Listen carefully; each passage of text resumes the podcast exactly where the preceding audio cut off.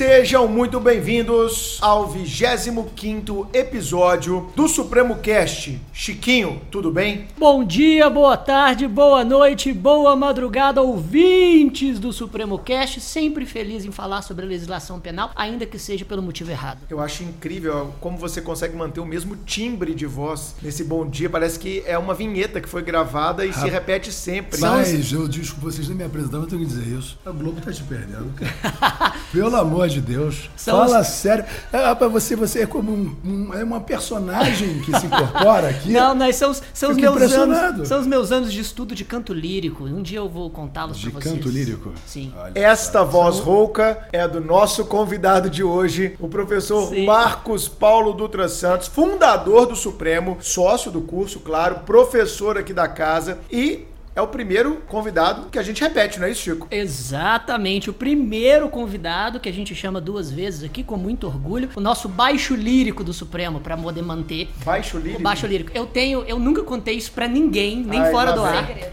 mas eu segredos eu exato, assustam. exatamente. Eu nutri um certo um certo vício dos meus tempos estudando música, estudando canto. Eu classifico as vozes de todas as pessoas que eu ouço. Sério? A minha voz é o quê? Eu fiquei curioso. Já ia perguntar. Pois bem, lembrando que a divisão básica de vozes é baixo, a voz grave do homem, Ah. o barítono, a voz média do homem, e o tenor, a voz aguda. O meu registro específico é de tenor lírico ligeiro. Ah, ficou tranquilo agora de É, entender. eu acho, ou seja, eu sou, é, eu, sou- eu sou um tenor, a voz você não escolhe, depende do comprimento da sua laringe, isso é, isso é basicamente genético. Eu acredito que você também é um tenor, embora você imposte a voz militarmente de forma a fazer ela parecer mais grave do que é. Verdade. Então, tá vendo que eu analiso 100% das Sim. pessoas? Então, acho que você é um tenor, você é um homem de voz aguda, mas você tenta emitir um timbre e um cor, uma cor mais escura pra fazer com que ela fique mais grave e faz isso inconscientemente. Eu falo pra ela ficar mais forte, não pra ela ficar mais grave. Pra ela ficar Mas- mais forte, pra eu ter mais energia quando eu estou me comunicando, especialmente mais em aula. forte sim, mas também um pouco mais redonda. Você fala mais assim. Ah, claro. Entende? Quando na verdade eu acho que a, a- o seu timbre. Seu timbre não, o seu registro é um pouco mais agudo do que. E depois dessa Então eu sou aula. barítono. Eu acho que você é um baixo, Marcos Paulo. Um E- baixo? Um baixo. Você é um homem de voz grave e eu diria mais. Que você é o único baixo dentre os professores do Supremo. Olha, É mesmo, é? Que exclusivo. Olha só. Um Barry White. É o único. É, Pode ser. exatamente. o único, o único baixo legítimo, o único baixo natural de todos os professores do Supremo, na minha opinião. Ótimo, maravilha. Ficou feliz, hein, Marquito? Eu gostei. Bom, e Carol, você tá boa? Como é que você tá, minha amiga? Eu tô bem, meu consagrado, e você? Meu consagrado. Meu consagrado. O que, que é isso? A gíria nova? É, eu também não É uma sei. gíria que a moçada tem usado. Essa Exato. galera nova. Que nem É. eu que lute, Moçada. né? Eu que lute. Eu que É. lute, a gente falou no último episódio, né? Exato. Tá, Eu tô- mas tô consagrado é, é em qual sentido? Olha, eu não sei de É onde meu chegado, veio, é meu mas chegado. é meu chegado. É, meu chegado. É? Meu parça. Isso, Quando o Neymar parça. surgiu, era meu parça. Pô, Agora é meu consagrado, consagrado. é, é, É consagrado forte, é né? forte, né? Consagrado, né? Pomba é forte pra caramba, entendeu? Olha só. Bom, Carol, o que que a gente vai ter nesse episódio de hoje? Bruno, o episódio de hoje, eu vou te falar, hein? A coisa vai pegar fogo aqui. Vai pegar fogo, porque é um tema que tá todo mundo pedindo. Tá todo mundo pedindo. Inclusive, como a gente já falou no episódio com o Thiago Gandra, esse é mais um episódio de uma série que a gente tá fazendo sobre a lei anticrime. Perfeito, a Lei 13964 de 24 de dezembro de 2019. Ninguém melhor do que Marcos Paulo Dutra Santos para falar pra gente todas as incongruências, as eventuais inconstitucionalidades, aquelas coisas que são boas, aquelas coisas que não são tão boas. Você vai conferir com a gente neste 25º episódio. Quem tiver curiosidade de ouvir o outro episódio no qual o Marcos Paulo participou, foi o 13º episódio, quando falamos de processo penal em tempos de Vaza Jato. Eu recomendo fortemente, é o mais longo de toda a série histórica do Supremo Cast e com certeza é um dos mais profundos e que traz muito juízo crítico, que é, convenhamos, Chico, uma marca do nosso convidado Marcos Paulo. É isso Que aí. bom, obrigado. É uma- um prazer enorme estar aqui. É importante lembrar, né? Enfim, quem toca, né? O Supremo Cast são vocês, né? Eu não me meto nisso e fico, portanto, muito feliz de ter sido convidado pela segunda vez. Eu não sabia disso, inclusive. Não sabia que, tinha- que eu, você Você é o único que repetiu. É, que coisa boa. Você carteirou de Obrigado. sócio, né, cara? Você deu uma carteirada de sócio do Ah, curso. não, imagina. Não, isso não fez parte das conversas quando nós estávamos ponderando quem seriam os novos convidados. Não, mas É, sem dúvida. Mas- é, o tema é muito, muito instigante, muito desafiador. Me preocupa muito. E vocês sabem que eu, eu, eu, eu não tenho papa, nas, papa nas línguas, na língua, falo mesmo. E eu estou muito preocupado com a rapidez com que obras sobre o pacote anticrime ou atualizadas à luz do pacote anticrime estão sendo editadas. Aham. Porque é uma lei densa, é uma lei extremamente controvertida, que evidentemente mais cedo ou mais tarde vai de fato pipocar, já está pipocando né, na primeira instância, vai pipocar rapidamente nos tribunais. Eu temo um pouco a falta de um material doutrinário, sobretudo, mais crítico em torno da Lei 13.964. Até porque, e isso é muito importante, o direito, tudo na vida, né? Nada se, se, se transforma, né? É muito difícil você ter, digamos, inovações genuínas. Eu arrisco dizer a vocês que a última inovação genuína que tivemos no processo penal brasileiro foi em 1995. Foi com a Lei 9.999. Sim, foi com a Lei 9.999, sem É, sombra porque de ela rompeu dúvidas. um paradigma. Não, né, rompeu o? É. paradigma, rompeu o paradigma. novos- O princípio da obrigatoriedade Sim, indisponibilidade da ação penal pública ficaram arranhadíssimos, né? Para o nosso ouvinte, né, que está estudando, só para entender, obrigatoriedade por quê, né? Porque se estão presentes as condições para o regular exercício da ação, o caminho natural é que a denúncia seja ofertada, o que preconiza o artigo 24 do CPP. E uma vez ofertada a ação penal, o MP dela, o MP, o Ministério Público dela não poderá desistir, artigo 42 do CPP. Então estamos falando de princípios que foram severamente relativizados com a Lei 9099, A lei do com o juizado advento especial. dos juizados especiais criminais, com o advento, por exemplo, da transação penal, com o advento da Suspensão suspensão condicional do condicional, processo, aquilo sim foi uma quebra de Sim. paradigma Composição civil. é, total, total, Total. Agora, agora e, no a- e caso, E, ainda assim suscitou certas controvérsias, né? Sim. Né, Levando em consideração que a, a ideia era descriminalizar, mas ela acabou viabilizando a punição de crimes de menor potencial ofensivo e contravenções penais que não tinham mais a atenção do, do sistema punitivo por falta de estrutura, né? Sem então dúvida. aumentou o né? espectro, é, o espectro punitivo ao invés de diminuir, e, é, em Sim. tese, na prática. Sim, sim. É, especialmente no tocante à transação, né? Sim, é, exato. Por recair sobre as infrações de menor potencial ofensivo. No caso da suspensão condicional do processo, é, realmente é, a proposta foi despenalizadora Exato. por alcançar crimes com pena Perfeito. mínima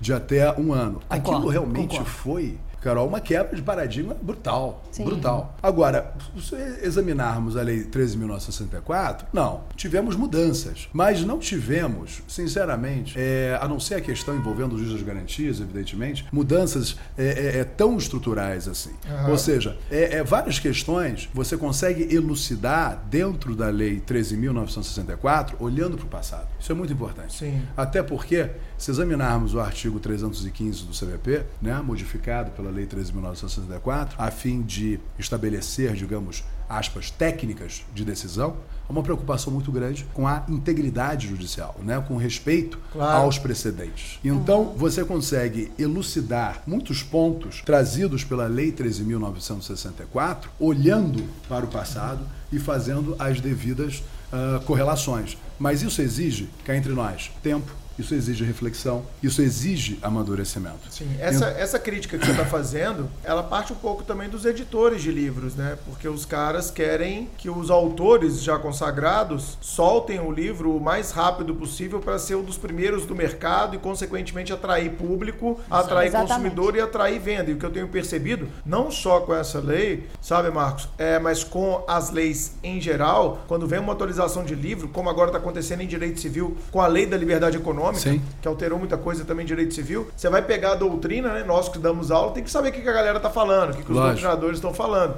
E é de uma, de uma, de uma pouca profundidade, né? De um, de um espírito raso, que é inacreditável. Os caras simplesmente se reduzem a repetir aquilo que foi dito é, pela lei seca, com mais um ou dois parágrafos ali, sem muitos acréscimos. E com aquilo ele cumpre, junto ao editor, a tarefa de atualização da obra, mas eu concordo plenamente com você. Às vezes não se busca o espírito da mudança legislativa, o porquê que aquela lei nova foi é, feita, é, qual é a finalidade da lei. Sim, não isso se é busca muito os importante. porquês. E aí você vê livros que estão simplesmente repetindo a lei seca. Já fica essa advertência inicial e é bom a gente já falar. O Marcos Paulo está escrevendo um livro, né, Marquito? Sim. Só sobre a lei anticrime? Sim, só sobre a lei anticrime. O livro até agora está no computador, evidente, com 310 páginas escritas. Aham. Uau. E aí eu digo 310 páginas escritas sobre juiz das garantias, sobre arquivamento, desarquivamento,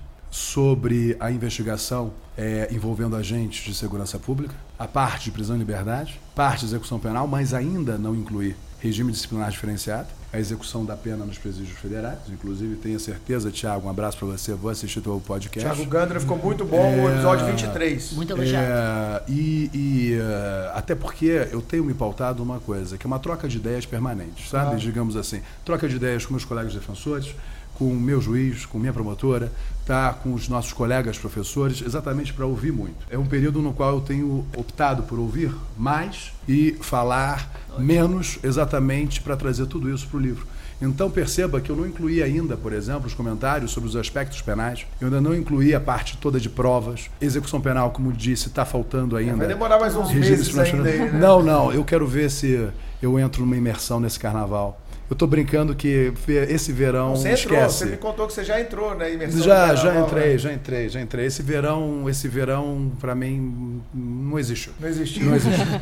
Mas que bom, então nós vamos ter em breve aí uma boa obra. Bruno, você falou essa questão de os livros não terem tanta profundidade, por isso é tão importante a gente tratar desses temas tão importantes que trouxeram tantas alterações, porque muita gente está ouvindo o Supremocast e tem essa necessidade no seu estudo ali para concurso e até mesmo na graduação entender como funciona a nova lei, né? Sim, então sem dúvida. é muito Perfeito, importante a gente Carol. trazer esse tema e incutir juízo crítico em nossos ouvintes. É, essa é a tônica do time supremo, né? Isso Sim, mesmo. e o feedback né, que a gente recebeu, porque. Recebeu é, de quê? Explica pra galera. sim, do sim. seu Do pacote anticrime, Seu né? módulo, do módulo, o módulo. A gente falou Exatamente. aqui no, no episódio do Thiago, a gente repete. Quem quiser estudar com profundidade de pacote anticrime, enquanto não sai o livro do Marcos Paulo, você vai entrar agora no site do supremotv.com.br, vai lá em Isoladas, lá vai ter um módulo sobre a lei anticrime, que foi um curso de 12 horas. Eu assisti, a Carol assistiu, o Chico assistiu. Ontem mesmo, nós três estávamos assistindo a sua aula, Marquito, para poder fazer um podcast com mais fundamento jurídico, com mais juízo crítico. Então você que está nos ouvindo, entra agora no site, são 12 horas de aula e foi fantástico e você recebeu um feedback maravilhoso Sim. que eu acompanhei pelas redes sociais. Quer se inscrever no curso Pacote Anticrime do professor Marcos Paulo? Nós preparamos um desconto especial para você. Basta digitar na hora da compra o código SupremoCast30 e você terá 30% de desconto. Ah, mas não se esqueça, esse código é válido até dia 31 de março. Acesse agora mesmo nosso site e faça sua matrícula supremotv.com.br. Foi feito realmente com muito carinho, né? com muita profundidade, é, com respeito que temos que ter sempre com o nosso aluno, com a nossa Claro, aluna. é a nossa marca. É lógico, até porque até acho que nos concursos, as fases objetivas cobrarão basicamente o texto Lei da seca, lei. lei é, seca, exatamente. Até pela incerteza ainda doutrinária, Claro. Mas, na fase discursiva, E não por Ah, é acaso nessa- adjetivada subjetiva, né? Subjetiva. É nessa hora que o bicho pega. Aí, aí são outros 500. Aí precisa desse estofo crítico, Perfeito. inegavelmente. Vamos começar esse nosso bate-papo passando por um ponto que eu acho fundamental antes da gente entrar em temas específicos. É, Marquito, eu chamo de Marquito os ouvintes aí porque eu tenho uma relação de amizade com o Marquito, de irmandade há mais de 16 anos, né, Marquito? Que a gente dá aula 16, junto. 16 anos já tem? Desde é, 2004 que a gente dá aula junto. 2004? É, desde 2004, quando Ave fundou o Maria, Pretório Rio. muito tempo, hein? É, Muitas histórias, né, Marquito? muitas histórias. Vamos lá. É, então, cara, eu queria que você colocasse o nosso ouvinte a par do espírito dessa mudança. Se você olhar a justificativa do Ministério da Justiça quando encaminhou a proposta ao Congresso, o que, que a gente extrai dali? É um endurecimento de pena? São mecanismos novos? O que, que a gente. Qual que é o espírito? Porque eu acho que eu, pelo menos, sempre estudei dessa forma e indico aos meus alunos: entenda o espírito da norma, para depois você entender as regras que dela vão emanar. Se você entende o macro, para você entender o micro, as pequenas partes, fica muito mais fácil. Então vamos dar esse panorama geral para que o ouvinte tenha uma noção dessa intenção do legislador ou do Poder Executivo quando encaminhou para o legislador e também das mudanças que o legislador fez quando estava lá na fase legislativa desse projeto, para que o nosso ouvinte possa raciocinar e não apenas decorar o que mudou na lei anticrime. Inegavelmente, a intenção foi, sim, endurecer a legislação penal, sobretudo. Quando digo a legislação penal, estou me referindo desde é, as penas combinadas a determinados Sim. crimes, passando claramente pela execução penal, pelas novas frações pertinentes à progressão de regime, uhum. é, passando também pelos efeitos tá, da sentença penal condenatória, o artigo 91A do Código Penal é absolutamente emblemático. a possibilidade sentido. também de se ter privações libertárias durando mais uma década, né? já que uhum. passamos de 30 anos para 40 anos, bem elucida isso. O fato também de ter se alargado a captação ambiental, né? uhum. né, com a mudança na lei 92 96 de 96, a possibilidade de infiltração policial virtual, tá? a figura do próprio agente disfarçado, né? que veio a látere, uhum, né? Uhum. É, sendo mencionada como elementar né? de três tipos penais, do tráfico, Sim. do comércio ilegal de armas de, de fogo e do tráfico internacional de armas de fogo. Então isso realmente uh, ficou muito claro. A própria Lei 12.037, ao esmiuçar a coleta de uh, material biológico uhum. para definição do perfil genético. Então, isso ficou muito claro. Só que, o que ocorre, né, em contrapartida? Então, vamos lá, só para pontuar para Está claro que a intenção da lei anticrime é endurecer. Sim. E esse endurecimento esse, de, do rigor penal, ele vem em várias frentes. Várias frentes. E, como a gente falou até no episódio com o Gandra, é, eu, até, eu e o Chiquinho até concordamos uhum. nesse ponto, discordamos em outros, né, Chico? Sim. Mas nesse foi fantástico, democraticamente. E, e exatamente nesse ponto, a gente Sim. falou que essas mudanças elas estão de acordo com a promessa feita pelo candidato à presidência que ganhou, Jair Bolsonaro. Sim. Ele prometia isso, é, elegeu, é, na verdade, designou um ex-juiz para cumprir a função de ministro da Justiça. Então há um movimento democrático. Então, que é democrático esse endurecimento, a gente, pelo menos eu e Chico, a gente concorda que é. A gente pode discutir se foram utilizados os melhores critérios Exato. para tanto. Você pensa assim também? Sim. Qual é, é a sua visão é, mais macro do ponto de vista democrático desse projeto e etc? Vamos lá. É, que esse processo legislativo foi democrático, não há menor dúvida. Uhum. Porque é, a mesma lei que trouxe o endurecimento da lei penal também trouxe, por exemplo, a figura do juízo das garantias, ah, trouxe o, OAB, né? o acordo de não persecução penal. Então você nota que você teve ao longo do processo legislativo duas marcas muito distintas, tá? Que foi a marca do executivo, claramente é, em tudo alusivo ao endurecimento do nosso direito, tá? Penal. E ao mesmo tempo você teve no legislativo tá? a tentativa de se estabelecer algum contraponto. Que se pararmos para pensar em termos macro, tá? Seria até algo, digamos, equilibrado. Sim. Por quê? Se você pretende endurecer a lei penal, ou seja, se você pretende dar aso a condenações mais severas, isso significa que você tem também que robustecer o devido processo legal Perfeito. substancial, enquanto sinônimo de processo justo, até para dar legitimidade a essas vindouras é, condenações. Perfeito. E nesse campo se insere, por exemplo, o juízo das, das garantias. garantias. Nesse campo se insere o artigo 315, ao estabelecer a semelhança do Código de Processo Civil de 2015, critérios é, mais, rigoro, mais rigorosos no momento de se entregar a prestação jurisdicional, né? Ou seja, buscar sempre fundamentações contextualizadas, é, fundamentações que vistam o caso concreto, fundamentações que, que não desafiem uma mera reprodução, só modificando o número do processo uhum. e o nome do acusado. Uhum. Então, isso, inegavelmente, foi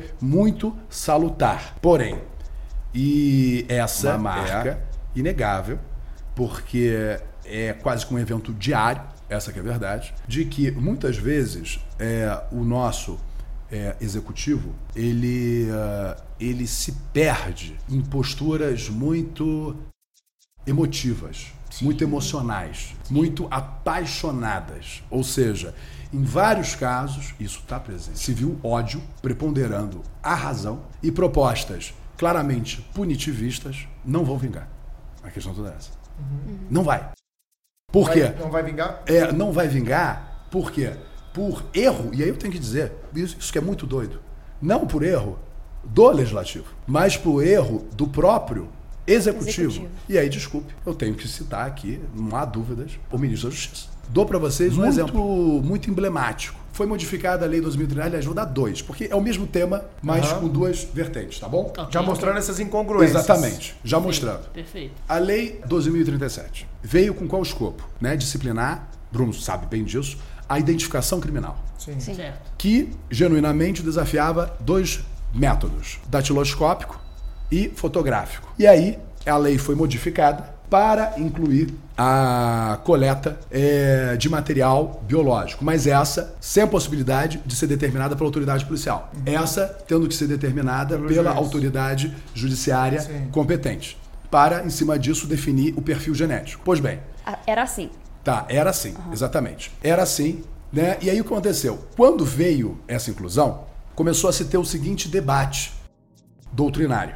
Isso seria ou não constitucional? Vale dizer, coletar material biológico de uma pessoa para fins o quê? De identificação criminal a partir do perfil genético. E aí foram é, é, é, foi, foi claríssima a dicotomia. Parte da nossa doutrina, por exemplo, Paulo Rangel, tá? Que, por sinal, Examinador. examinador, de processo Examinador penal. de processo penal e delegado do Rio de Janeiro. Delegado Civil Rio de Janeiro. Por exemplo, diz o seguinte: olha, a rigor não tem nenhuma inconstitucionalidade aqui. Por quê? A Lei 2037 é tão somente para fins de identificação criminal. Porque, de fato, era isso que estava na lei. Sim. E cá entre nós. É um argumento que torna muito mais fácil trabalhar com a constitucionalidade da lei. Em sentido contrário, nós tínhamos autores como André Luiz Nicolite, e não cito esses nomes por acaso, porque para o nosso ouvinte saber, o Nicolite foi examinador de pelo menos dois concursos, também para delegado civil do Rio de Janeiro, Mas e dessa- examinador dessa vez não dessa está vez banca. não estará no Rio, mas já examinou também Outros é, estados. outros estados. Já. Já, examinou, é, já Pará, foi não me examinador é, de processo penal dos concursos de delegados de Polícia Civil do Pará, Pará. e do Estado do Acre. Então, vamos lá. Nicolite já ponderava o seguinte: não há, e não há mesmo, método de identificação criminal mais fidedigno do que o datiloscópico. Uhum. Então ele evolui, mas veja que aí já é indo um pouquinho além do que está no texto em si. Uhum. Ou seja, ele vira e diz: olha, se o mais fidedigno é o datiloscópico, se a lei estabelece a coleta de material biológico, desculpa, não vai ser só para fins de identificação criminal. Criminal. E, por conta disso, como não seria só para fins de identificação criminal, ele enxerga, nesse caso, ofensa à garantia a não auto o quê? Incriminação. Incriminação. Tudo bem? Estávamos nesse pé, sinceramente. E aí, fazendo as vezes aqui de advogado do diabo. Para quem quer um sistema mais punitivista, o cenário do jeito que estava, estava lindo. Por que esse cenário estava lindo? Porque, de qualquer maneira, nós não tínhamos em nenhum momento a Lei 12.037 dizendo que esse material seria utilizado para quê? Para fins probatórios. Tão somente para fins de identificação, Identificação. o quê? Criminal. Criminal. Pois bem, vem a Lei 13.964. Vem a lei nova e aí? Alterou. Alterou isso tudo. E explicitou que a finalidade é probatória. Hum.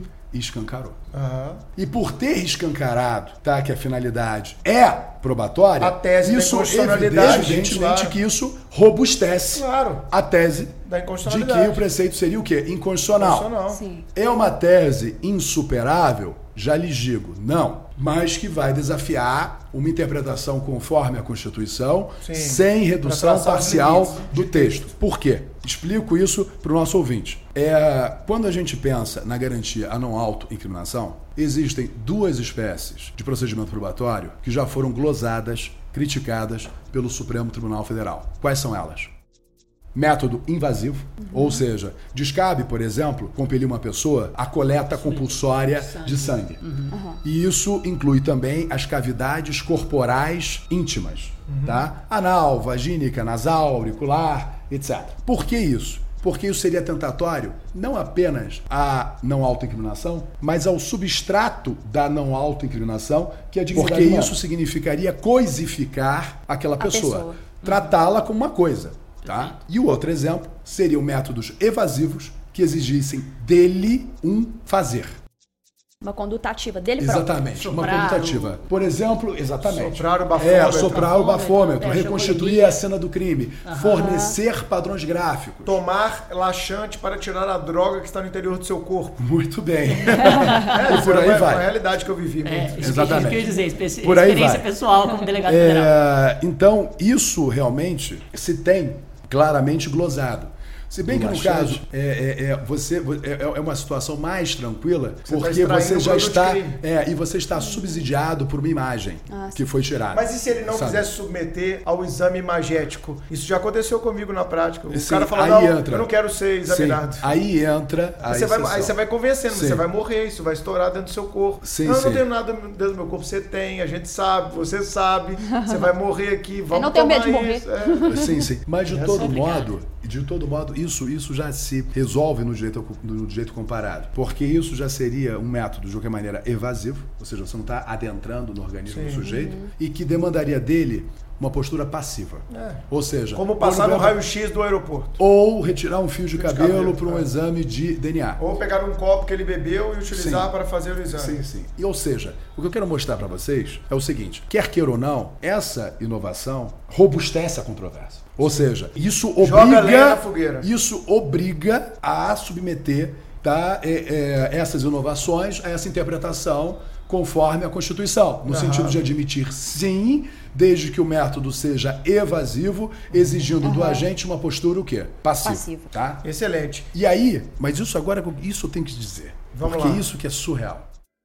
Isso na lei 2037, ok? Aham. Pois bem, E, e a lei nova ela alterou a 2037? sim, alterou, Alterou a lei 2017 2037. exatamente para incluir... é, Essa questão da pra- prova. É, e explicitar. Para garantir que pode ser usado como prova. Exatamente, para botar, só que isso, isso, isso, É. isso não precisava estar explicitado. Ao estar explicitado, isso obviamente encorpa. Podia ser um meio de crítica. prova utilizado a critério do delegado, a critério do Ministério Público, a Qual critério era- até da, da defesa. Quer de ver, quer ver um, um exemplo bobo que eu vou mas muito bobo, tá? Muito bobo. Tá? Mas que bem elucida isso.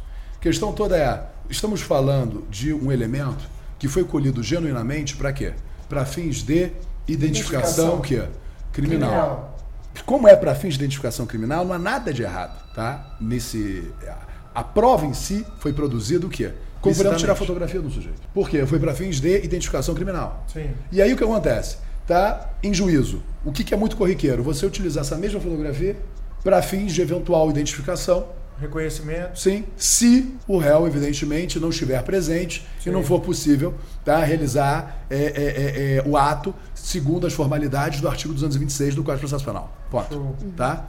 Agora, o surreal vem agora. Por quê? Essa coleta de material biológico, que já estava prevista no artigo 9A da LEP, pelo texto original da Lei 13.964, veio, mas com qual objetivo? Com o objetivo de esmiuçar o procedimento. Certo. E, sobretudo, dizer o quê? Que a recusa do apenado em se submeter a esse método traduziria o quê? Falta, Falta grave. grave. Ok? Falta grave pro preso. Para quem já Sim. está preso, é submetido ao regime da lei. Exatamente, depois de sentenciado. Tá? Tá. A Qual é? lei, o artigo no, é, 9A, foi íntegro para a presidência. O caput foi vetado.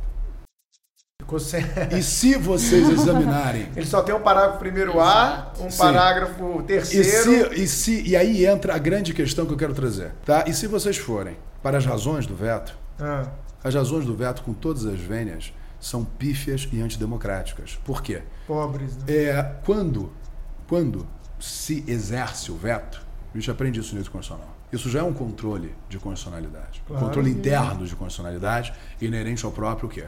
processo legislativo. Então, o que compete ao executivo fazer? Examinar se a regra contida no artigo, se não for inconstitucional, ok. Sabe qual foi o motivo do veto? Sabe qual foi?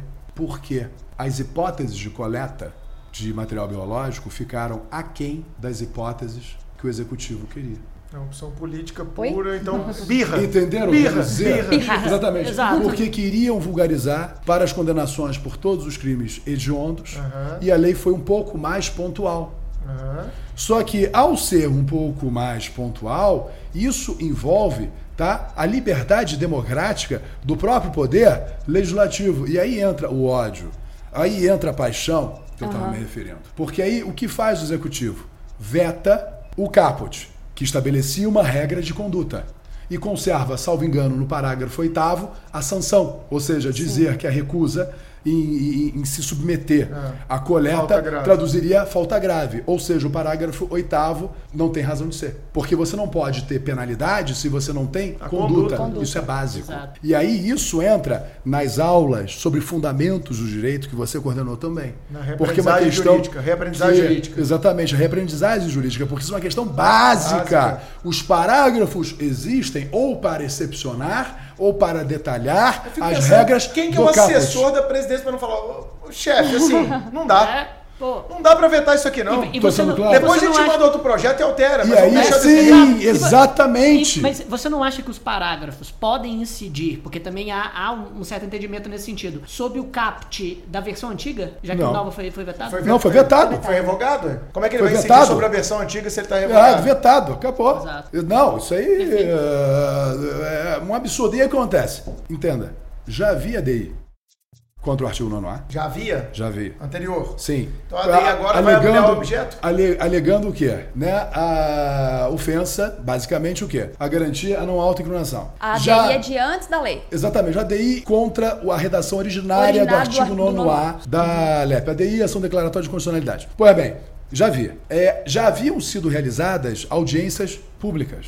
E o STF, essa que é a verdade, estava com, com a faca e com o queijo na mão de entender isso constitucional a partir de uma interpretação conforme. Porque o texto original dizia que essa coleta se daria por meio de técnica adequada e indolor. Bastaria atrelar o termo técnica adequada e indolor a quê? A um procedimento evasivo que demandasse uma postura passiva do condenado. Como, o exemplo já dado, retirar um fio de cabelo para o exame de DNA. A partir do momento que esse dispositivo não mais existe, tá? Simplesmente essa DI absolutamente o quê? Prejudicado. Sem objeto. Ou seja, voltou-se a estaca zero. E aí, e olha só a defesa, olha só para o nosso ouvinte, advogado, para o nosso ouvinte Olha as teses, defensor. olha as teses. Tá, exato. Porque olha só, e aí, e aí qual é o paradoxo maior? Pomba, eu não posso Eu adoro o seu pomba. Pomba. cara. Eu adoro. eu não posso. Pomba. Eu não posso. Olha só, eu não posso submeter o cara já sentenciado a esse procedimento. Por que, que eu poderia submeter aquele que é mero indiciado, aquele que é mero réu e que tem em seu Prol. pleno estado de inocência uma plena ah, presunção de inocência a seu favor? Entenderam? É. Aí invoca-se o quê? A proporcionalidade. Vale dizer, se houve o veto, é óbvio que isso eu estou dizendo, é óbvio que você teria como responder. É óbvio que a resposta a isso se pautaria nas próprias razões que levaram ao veto do dispositivo, tá? O que não significaria uma glosa propriamente, tá? A coleta do material biológico. Já antecipo que numa prova para MP, tá, gente? De uma prova para delegado, o contra-argumento seria esse. Mas eu quero dizer é, você cria, entendeu? Você está criando teses, criando controvérsias. A gente tem que reconhecer que é algo absolutamente razoável. Porque se isso não pode para o cara que já foi sentenciado, para o mero indiciado ou réu, que tem em seu prol uma presunção de inocência ou no to- mínimo Sim. Toda a ampla defesa pela frente ainda, né? Pedro? Exatamente. Entenderam? Ou seja, eu, o que eu quero mostrar é o seguinte: não tem aquela coisa de fogo amigo? Entendeu? Isso é exemplo. Claro. Fogo amigo. Entendeu? E isso é um dos.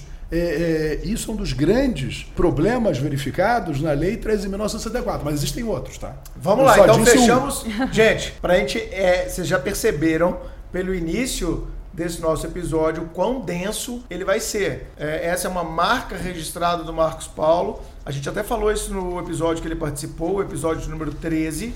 Ao qual já fizemos referência. É uma marca do Marcos Paulo, esse viés crítico profundo de quem realmente sabe o que está dizendo e conhece o processo penal.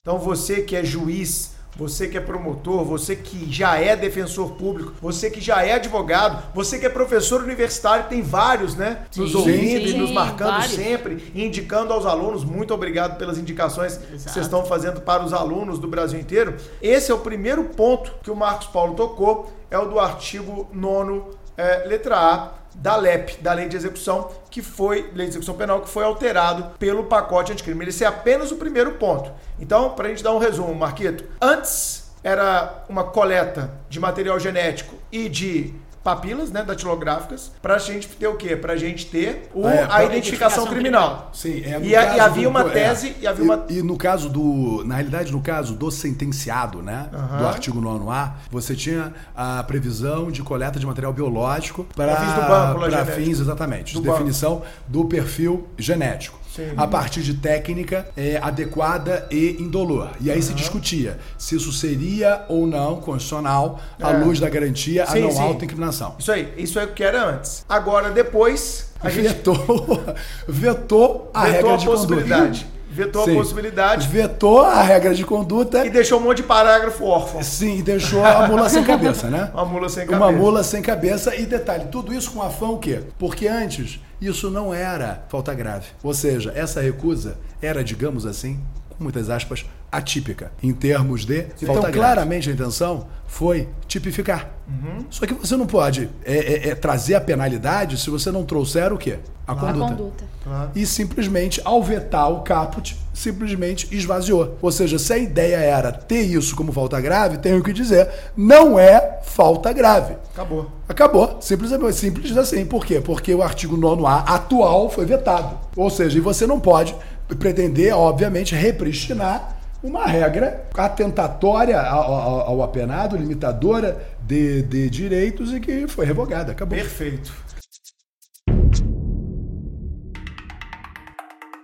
Vamos a outro ponto agora, ouvintes, que é outro ponto também que foi De alteração pela linha de crime. Alteração no rol dos crimes hediondos. Sim. Como era antes, como ficou depois da lei. Quais as incongruências? Já começou a rir. Começou a Já rir. começou a rir. Deu, deu um sorrisinho ali já já percebi que a coisa fica é? séria agora. Exato. É, e é, e é essa inter- sempre polêmica, né, Chico? Sempre polêmica, sempre polêmica. A Constituição de 88, no artigo 5º 43, estabeleceu um critério meramente legal para a definição do crime hediondo, com o que a gente chama de mandado constitucional de criminalização, né, ordenando que o legislador estabelecesse um rol e já outorgando determinadas consequências a esses crimes e já equiparando a hediondez, o tráfico, o terrorismo e a tortura. O, esse rol original veio com a Lei 8.072 de 90 e ele era relativamente pequeno, relativamente diminuto. Na verdade, historicamente, ela, a, a lei dos crimes hediondos veio para combater os grandes sequestros no Brasil. Aliás, ela foi motivada por um sequestro em especial. Não vou falar o nome, mas depois o ouvinte pode pesquisar no Google. Ah, e foi, foi notório. é no- exatamente. Abílio Diniz, pronto. Ótimo, perfeito. Aqui não tem censura, Não tem pelo censura. contrário. Exato. O original sequer tinha um homicídio, por exemplo, como, como crime hediondo. Estabelecia extorsão mediante sequestro, latrocínio. É claro, só aqueles crimes da, da, é, é, da criminalidade patrimonial urbana predatória típica do final dos, dos anos 80. Só que a lei dos crimes hediondos foi basicamente apropriada pelas diversas forças políticas que ao longo da década de 90 e, e, e do século 21 quiseram utilizá-la como bandeira de, bandeira de combate à criminalidade. Em 1998, por exemplo, o artigo 273 do Código Penal foi, foi modificado. O artigo 273 traz o crime de falsificação ou adulteração de produtos com fins medicinais ou terapêuticos. É uma, uma norma incriminadora extremamente ampla com relação ao que ela criminaliza. O legislador estabeleceu uma pena de 10 a 15 anos de reclusão, que é absolutamente surreal, e ainda fez daquele crime hediondo. E curiosamente, o que o motivou foi a toda aquela crise envolvendo os, os remédios contraceptivos de farinha. Esses É, dias eu, exatamente. esses dias eu tava falando isso na, na, na turma, turma de Na delegado. aula de delegado. Eu ia aula de falar isso agora. Crime anti-rugas. Falsificação porque- do crime ex- anti-rugas. Exatamente. Ah, é, duas coisas que eu disse, né? Primeiro que a norma é tão ampla que hoje falsificar um crime anti-rugas no Brasil é, é, gera crime, Crime não, de um honra. creme anti-rugas. Um creme anti-rugas. falsificar um creme anti-rugas no, Você no falou no Brasil, episódio um pote de rimil, também. exatamente, gera, gera um crime hediondo com pena mínima de 10 anos, que o STJ, inclusive, já, já considerou inconstitucional e aplicou, por analogia, em Bonham Partem, a, a pena do, do tráfico de drogas. Fazendo a- Ótimo. fazendo a mas fazendo uma combinação de leis que ele já disse ser inconstitucional por, por gerar uma terceira lei, né? Uma, uma certa esquizofrenia da, da jurisprudência. Mas enfim, eu tava falando isso na turma de delegado. Tá aí vendo a- como eu fui aí essa a- aula? Muito bem, mas aí a menina virou e falou: Minha mãe engravidou nessa Aí eu época. vi, é, ela É, exato. Eu não tive a coragem de perguntar se foi ela a. Não, não foi ela, porque ela não já tem, ela. não tem idade pra estar aqui na turma. Mas hoje em dia eu É não a sei. irmãzinha dela. Mas hoje em dia é o irmãozinho dela. Que ela, inclusive, zoa por causa disso. Eu, eu achei muito cruel. Mas enfim. O apelido do menino é Farinha. É exatamente. Ô, Farinha, traz a água aí. Ai, gente, que pesado. É, não, mas é uma Que típica coisa que o. Bruno faria direto com o irmão. Mas, Que enfim. pecado. E, e agora a lei dos crimes hediondos foi novamente modificada para incluir vários delitos no rol, incluindo o próprio furto qualificado com o emprego de explosivo, para modificar a extorsão qualificada pela morte, que antes era crime hediondo com simples resultado morte, agora aparentemente só é crime hediondo quando qualificada pela restrição da liberdade e ocorre lesão grave ou morte, o que parece ser uma mudança híbrida aí, né, com relação Sim, ao em parte, em parte, em parte benéfica. É, benéfica. Exatamente. E o crime de posse ou porte ilegal de arma de fogo de, de, uso, proib- de, uso, de uso proibido, comércio ilegal de arma de fogo, tráfico internacional de arma de fogo e o crime de organização criminosa, quando direcionado à prática de crime hediondo equiparado. Pois é. Sua visão, Marquito, sobre essas alterações na lei de crimes hediondos, o que você pode ensinar pra gente? Olha só, é, aí entra outra vez, né? Você nota claramente que tivemos, por parte do, do legislador aqui, uma falta completa de racionalidade. Essa que é a verdade. O furto né, qualificado pelo emprego de explosivo ou de artefato é um exemplo muito, mas muito, muito, muito emblemático nesse sentido. Porque, vamos lá, se examinarmos o rol de crimes hediondos. E estou dizendo isso para pensarmos sobre, as- a, sobre a perspectiva né, do furto qualificado pelo uso de explosivos.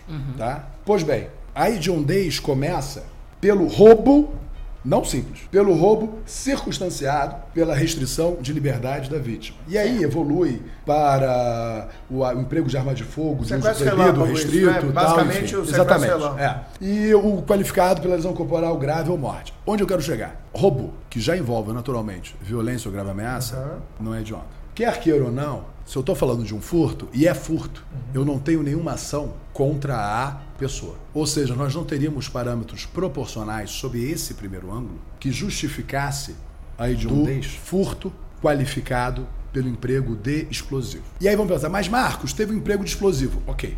Se a gente for aos crimes contra a incolumidade pública, tá? E aí estou falando do incêndio, estou falando explosão, nenhum é hediondo. Ou seja, na realidade, na realidade, o que, que tivemos aqui? Um claríssimo excesso por parte do poder legislativo. E isso é muito importante, por quê? E foi O legal Chiquinho ter trazido o exemplo da aplicação do princípio da proporcionalidade em se tratando de medicamento. Por quê? Não é de hoje, seja no STF, seja no STJ, que se admite um controle de constitucionalidade pautado no princípio da proporcionalidade. Até porque, Chiquinho sabe infinitamente melhor do que eu isso, vários autores como Hassimer, Sim. tá? Molinos, Santiago Mir, no Brasil, César Roberto Bittencourt, tá? cansam de dizer que o princípio da proporcionalidade ele já é oponível ao poder legislativo. Vale dizer, o poder é, é, legislativo ele não tem absoluta carta branca no momento de tipificar condutas, combinar penas e classificar como hediondos crimes. E é esse ponto que eu quero me ater. Por quê? Nós temos uma Constituição extremamente garantista que prima pelas liberdades individuais. Então, quando nos deparamos com uma regra como a do artigo 5º, inciso 43 da Constituição, não é para ser vulgarizada, é para ser aplicada com absoluto comedimento pelo legislador. E a verdade é que não há proporcionalidade alguma há. tá, em se ter tá, o furto qualificado pelo emprego de explosivo tá, como crime hediondo. Até porque, vamos ser bem claros aqui. Tá? E até pegando carona no que vocês já comentaram sobre a questão do processo democrático que envolveu a própria lei, tá? Vamos ser sinceros, né? Esse tipo de crime, tá? De Não caixa. ocupa grandes debates em nível nacional. Não são aqueles crimes que causam aquela inquietação, aquela sensação de medo, tá, na sociedade. São crimes que claramente atingem quem? Instituições o quê? Banco. Bancárias. Lobby. Porque é, é explosão, Lobby, exatamente. é, foi, foi lobby aí- no Congresso da Febraban, Sim. que patrocina a campanha de deputado à torta e direito, e mais uma vez ela conseguiu fazer Exatamente. E, e- e ante essa constatação, tá, isso inegavelmente tá, recrudesce as chances tá, de se ter, sim, tá, uma ação, é, inclusive direta de inconstitucionalidade, tá, buscando a inconstitucionalidade do inciso 9 à luz do princípio o quê? Da proporcionalidade. Proporcionalidade. Ok? Isso é perfeitamente possível conjugado à individualização da pena. E aí vocês vão perguntar, mas Marcos, isso é algo é, é, é, que o STF, o STJ aceita? Nós temos Sim. alguns exemplos Sim. Tá? E alguns exemplos, é, devo te dizer, até recentes. Até para não cansar tanto, porque eu traria, poderia trazer uns exemplos, tá? É, Lá de trás. lá de trás. Vou trazer um exemplo super recente, ok? Vamos ser claros, né? Nós temos o tráfico. Nós temos a causa de diminuição de pena, parágrafo 4 Quarto. ok? Privilegiado. Exatamente. Ou seja, o parágrafo 4 obviamente, não existe por si só. Ele existe atrelado ao caput ou ao parágrafo 1 do artigo 33. Sim. E regra básica do direito, a aprendizagem jurídica, mais uma vez. Claro. Acessório segue o quê? O principal. Então, é evidente que numa visão absolutamente dogmática, se o tráfico é um crime tido como hediondo, isso incluiria mesmo quando viesse a causa de diminuição de pena. De pena. E aí, o que disse o Supremo, iluminado sim na individualização da pena, mas com doses cavalares de proporcionalidade. Mas, pô, pera lá. Eu vou rotular hediondo um crime que a própria lei traz uma causa de diminuição de pena. O que foi o argumento central? Não, não foi. Evoluo, tá? Mas por quê? Porque isso significaria uma pena mínima de 5 anos, roubo, ou tráfico, Tráfico. com uma redução de pena que pode chegar a dois terços. Ou seja, eu estou falando de uma pena final de um ano e oito meses. Regime inicial aberto, desafiando o quê? Substituição da pena privativa de liberdade por restritiva de direitos. E aí, ó o ouvido, não é proporcional que essa conduta se mostre o quê?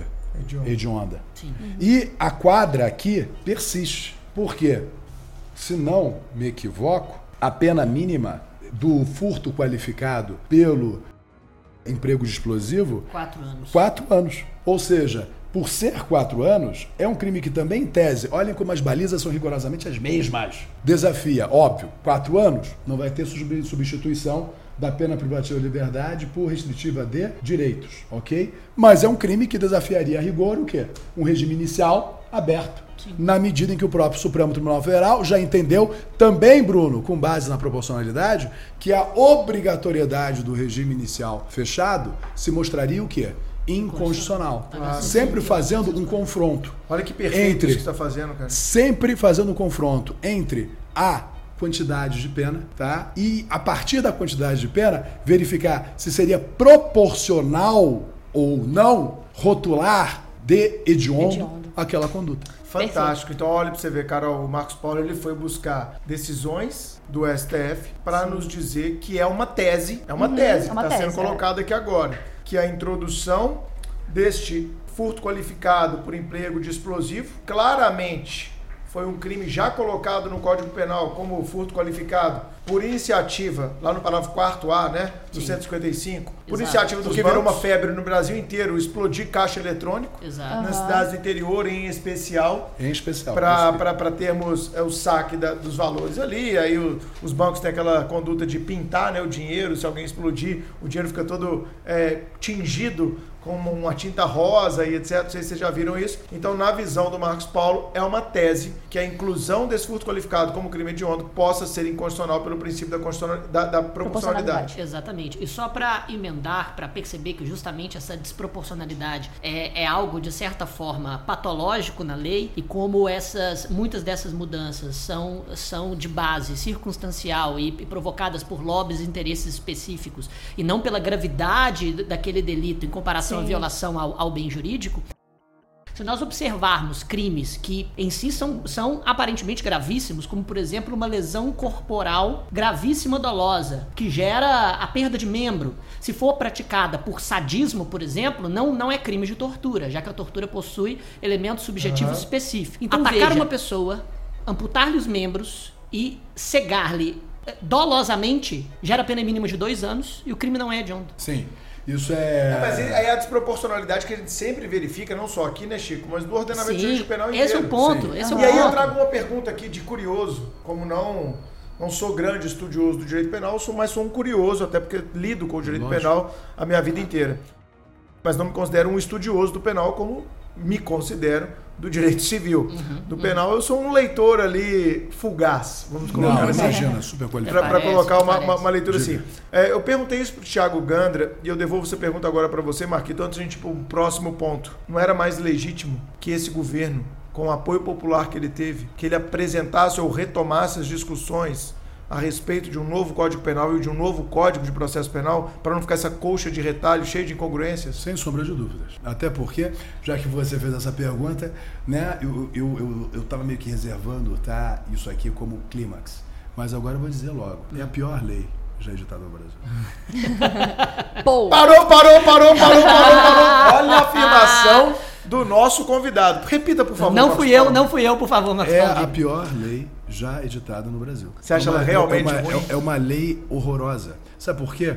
É uma lei que teve um móvel punitivista, tá? Só que teve um, mó- um móvel punitivista que não se concretiza. Por que, que não se concretiza? Acabei de dar o exemplo do artigo 9A. Sim. Ou seja, é, é- é- é uma lei que foi inteiramente movida a muito ódio. Aham. Sabe, há, muita, há, muito, há muito rancor. E, às vezes, uma consequentemente, e consequentemente é, é, é, é, é é uma lei organicamente falando, organicamente falando, muito, mas muito. E eu confesso a você, e aí faço essa crítica, acho que a Defensoria Pública em nível nacional está sendo muito tímida. Por que muito tímida? Acho que Porque mais. é, a- não, já era para ter, já era Mas ter- vociferando um pouco porque não já, ainda. já às era, já era para terem sido formalizadas, tá? Algumas, plural, ADIs. E só foi o do juiz de garantia, praticamente? Sim, basicamente. Tanto que parece que essa lei se resume ao juiz das garantias. Eu confesso a vocês que essa lei tem, eh, tem incongruências ainda mais graves. Se me permite, já que estamos falando do, do hediondo, Vamos lá. eu, eu- eu tenho que citar, tenho que citar a questão tá, da arma de uso proibido. Ah, Tá? E, e- e Aí tenho vai- que, e tenho que trazer a questão da arma de uso proibido, mas começando para que todos possam entender melhor a visão do todo, que é uma coisa que eu não abro mão, tá? É o seguinte. Eu quero retomar lá nas hipóteses de homicídio qualificado. Por quê? Pelo projeto aprovado pelo parlamento que foi levado à presidência, nós teríamos como qualificado o homicídio quando fosse perpetrado por meio de arma de uso Ou restrito, por meio de arma de uso proibido. Seria o inciso 8 que foi vetado. é Sim, isso? o inciso 8 que foi vetado. Agora, é para uma O inciso pra- 8 no hall. é, dos- do, dos do- homicídio do qualificado. homicídio qualificado. Artigo 121, Das parágrafo qualificadas, É. Código Penal. E aí tá? Que o hoje inciso vai até 8. o inciso, C, o inciso O 7. inciso 8, é. Seria, seria Sete é o- colocado o o feminicídio, não. O 7 é o homicídio funcional, o 6 é o feminicídio. 6 é o feminicídio. Sim. Tá. E o inciso 8 colocava como qualificado homicídio quando houvesse emprego de arma tá, de uso restrito Ou proibido. ou arma de uso proibido. Tá. E as razões. Colocava. A lei anticrime trazia essa inovação. Trazia essa inovação. Tá. E essa inovação foi vetada. E aí veja a incongruência te- interna. Sabe qual foi a razão do veto? Duas.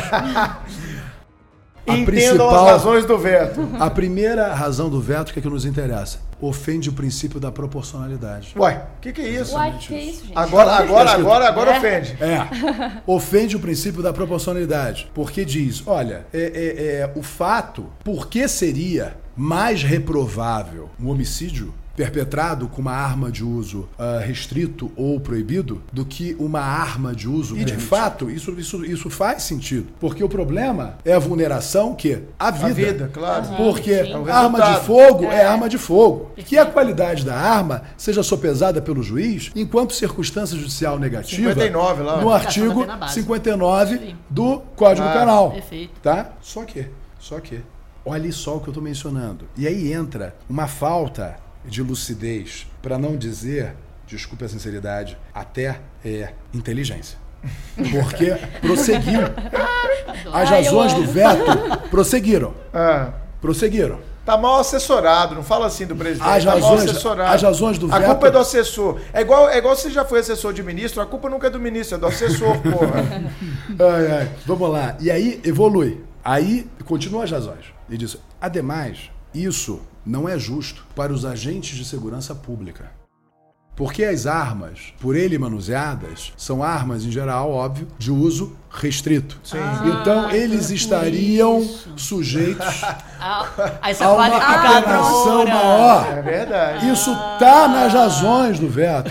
Olha só. e Gostei e aí- dessas razões do velho. Gostou, né? Sim. E aí, e aí, Corporativismo, aqui você deixa. E aí, e aí o que eu quero dizer é, é- é, com isso tudo, olha só. E aí que é a, a- a grande questão. Você perde a impessoalidade inerente a qualquer processo o quê? legislativo. Sim. Porque você passa a dialogar com um grupo específico. Específico. E E, sobretudo, sem lógica, sem nexo. Sim.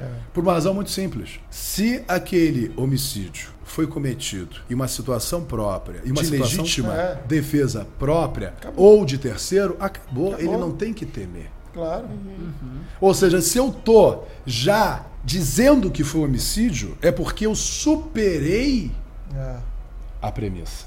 Sim. Eu já afastei a excludente Não, da total, faz ilicitude. total sentido. Ou seja, eu não estou, pelo amor de Deus, desprestigiando hipótese alguma. As carreiras policiais, não As carreiras policiais. Não, eu já estou numa etapa à frente. Eu estou dizendo Claro. que nesse caso não houve legítima Se- defesa. O, o que você está falando é, se o Marcos Só Paulo. que- se- o Marcos Paulo tá falando, se, se o policial ele veio a, a cometer um homicídio, normalmente o bom policial vai praticar um homicídio em legítima defesa. Lógico. Ou numa situação E- que e não seja legítima teremos- defesa ou estrito com pena dever legal, alguma situação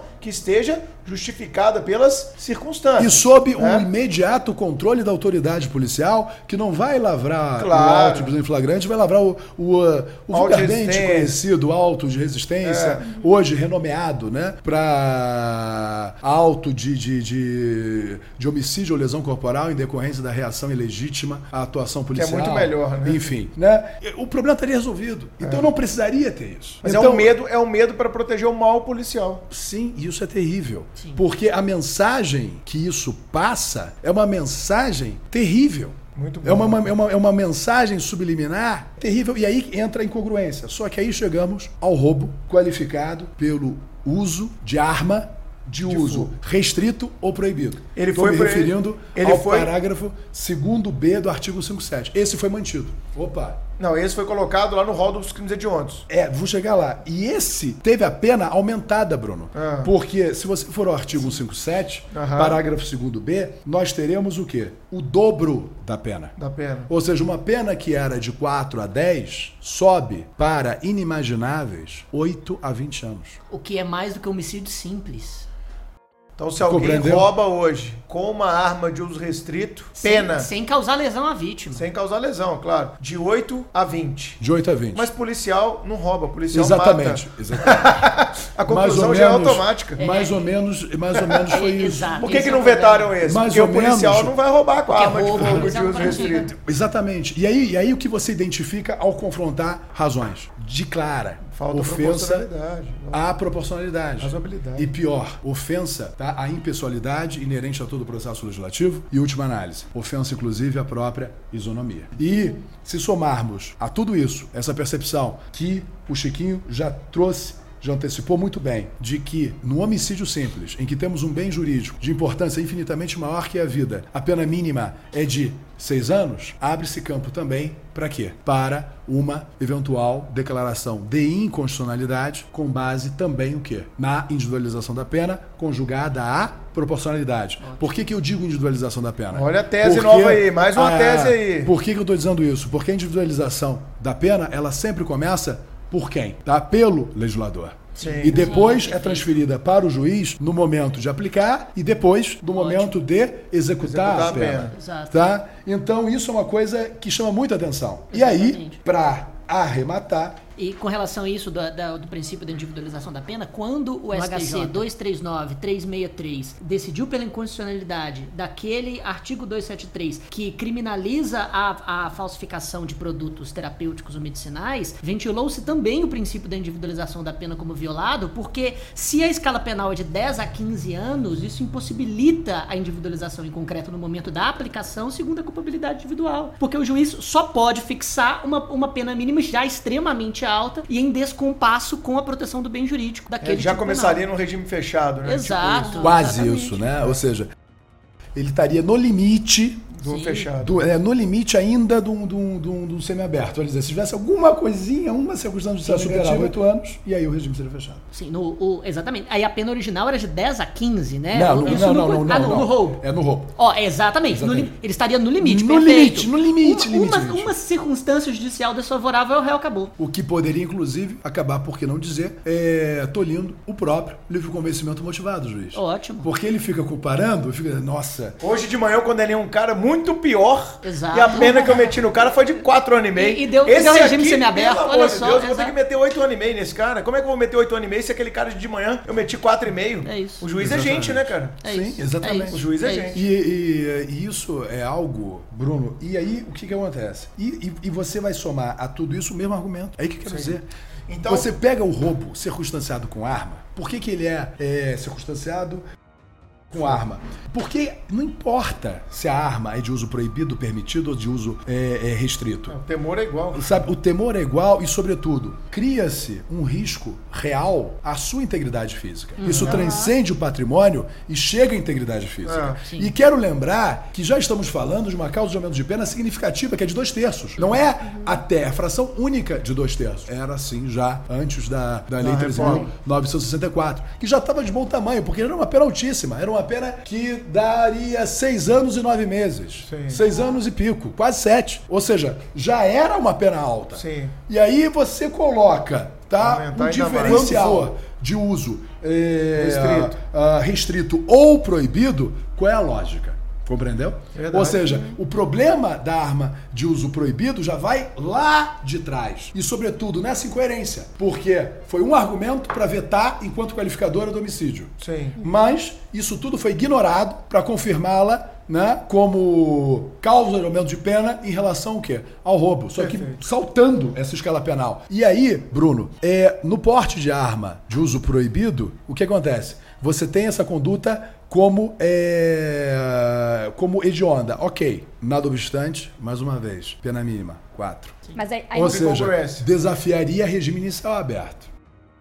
Então, como que um crime que primeiro é de perigo, primeira perplexidade, a cara já, já, já tá nisso. Exato. Tá? E que desafia um regime inicial aberto, vai ser submetido, tá? Às, a- aos gravames, sobretudo no tocante à progressão de regime, que o Thiago trabalhou isso muito bem, Sim. com certeza, tá? É, não faz sentido. Uma condenação no regime aberto, sob o emblema de crime o quê? Hediondo. Hediondo. Abrindo campo também para outra inconstitucionalidade, tá? Ou seja, o que eu quero mostrar, por isso que a gente está falando aqui de incongruências e inconstitucionalidades da Lei 13.964. Excelente. Então vimos mais um ponto aqui. Como era a lei de crimes hediondos antes da nova lei 13964, a lei anticrime, e como ficou depois, apontando várias teses de inconstitucionalidade da inclusão ou das inclusões de novos incisos e de novos crimes nesse velho rol dos crimes hediondos.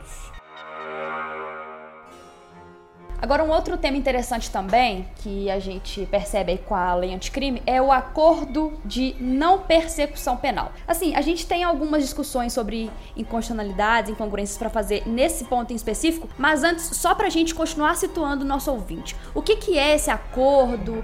Para que, que ele serve? Eh, Já existia ou surgiu agora? A gente precisa dar esse panorama porque acho que é um ponto bem, bem específico aí da lei. É um ponto também muito importante e quero, é, mais uma vez, lembrar, né? É, a, a Lei 13.964, estávamos até conversando, eu e o Chiquinho, sobre isso, né? A emenda dela me incomoda demais, né? Porque é de uma Exato. prepotência chamada uma redundância. So- é- Obrigado. Porque, é, vamos ser sinceros, né? É, é, é, toda a reforma legislativa vem com qual objetivo? Aprimoramento. Aper- aperfeiçoar a lei, Né? Enfim. Artigo E primeiro toda, da lei é, anticrime. é, exatamente. É. E, toda, e toda lei penal tem o, objetivo primeiro de combater o crime. Sim, então, sem um- dúvida. Um, pacote anticrime que vem para aperfeiçoar a lei penal são duas redundâncias na emenda do projeto. Assim, Sim, sim. É, é- é, eu acho. e isso não é democrático. E eu, eu- e isso, isso realmente não é. E, e é de uma empáfia. E aí, Sim. e o que acontece? Isso é um fato, é uma questão humana. Bacana, gente. Né? Na medida em que você é, é, é, age e se comporta com extrema vaidade, extrema empáfia, você está mais vulnerável a erros. Sim. Porque você, na realidade, se sente acima do bem e do mal. Exato. Aham. E aí essas incongruências todas que já comentamos começam a aparecer, né? E a verdade é uma só, né? Já disse isso. A lei é horrorosa, é a pior lei já editada no Brasil, sobre penal, processo penal. Marcos Paulo Sincerão. Max Paulo Sincerão, exato. Mas é, é horrível, Hashtag. é horrível, horrível. horrível. E isso acaba gerando um efeito cascata. Porque isso acaba gerando, aí você vai dizer Sincerão 2, né? Porque isso acaba gerando interpretações igualmente horrorosas. Porque não há como. Ah, aham. Se o substrato é ruim, É um reflexo, ou você né? faz uma filtragem muito rigorosa, tá? Ou então você vai ter que fazer é, é, é, é, é, um malabarismo Se o hermenêutico. ingrediente é ruim, a receita vai ficar ruim. É, descomunal. Essa que é a verdade, tá? Exatamente. O o Marquito que é especialista em gastronomia, Especialista em adianta ir num gastronomia. ótimo restaurante se os ingredientes são uma bosta, né? É Sem mesmo? dúvida alguma. E a maior demonstração disso é a cozinha mediterrânea. A cozinha, a cozinha mediterrânea só utiliza é, ingredientes básicos, você parar pra pensar. verdade. Né? Sim, sim. É, boas folhas, um bom tomate, né? um bom azeite, um bom pão, né? um peixe pescado na hora e tá lindo maravilhoso. E a cozinha é maravilhosa. Não é não? Então. Que harmoniza com que tipo de vinho que você recomendaria pra gente? Nesse contexto, um vinho branco, né? Né? Enfim, se for realmente nessa pegada bem básica, né? Um Sauvignon Blanc vai cair maravilhosa Ai, obrigada bem, pela dica, já vou né? comprar porque o meu acabou. Ou um rosé também, pra quem gosta. Rosé é controverso, A Carol né? outro dia postou, postou foto segunda-feira Né? tomando Enfim. vinho. Que Ai, isso, gente, Carol? todo dia é dia de vinho. Segunda Não é? Não, tomando concordo, vinho? concordo. Que isso, cara? Vamos lá. Julgar, Eu sou o cara do vinho no final de semana só. Bem, Durante a semana é só cerveja, né? Não, É durante a semana é só água. é, vamos Ah, lá. garoto. É. E café. Pois é, mas então, é, por que, que eu fiz esse, esse, esse introito? Porque se pararmos para pensar, esse pacote anticrime, e disse isso até no nosso módulo, nossa isolada sobre o Aham. pacote, se transformou no fundo, no fundo, um pacote anti três P's. É o pacote anti-pobre, anti-preto, anti-puta. Essa que é a verdade. Palmas. Por quê? Como o direito Se penal usualmente pararmos é. para pensar, tá? É, é- é- é todo o recrudescimento atingiu uma criminalidade das camadas D e E. E o acordo de não persecução penal bem revela isso.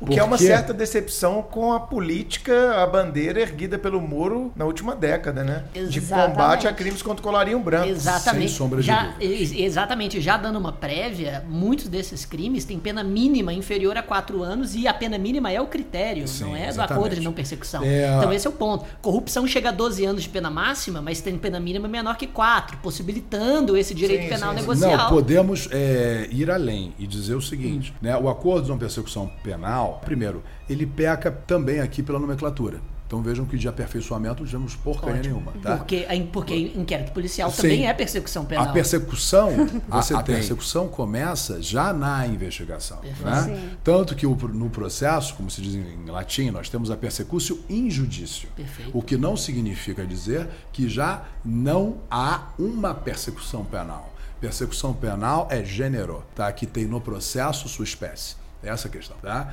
Então, na realidade, esse nome seria muito mais adequado se tivesse sido acordo de não deflagração da ação penal. Assim tem que ser entendido para o nosso Excelente, hein? Bom. tá? Acordo de não deflagração da ação penal. Ou seja, se estivermos diante de infrações penais sem violência ou grave ameaça à pessoa, pena mínima não até inferior a quatro anos, tá? Será possível o acordo. Agora, chama atenção, o inferior a quatro anos. É abrangente Porque demais, né? é, mas tem um destino certo.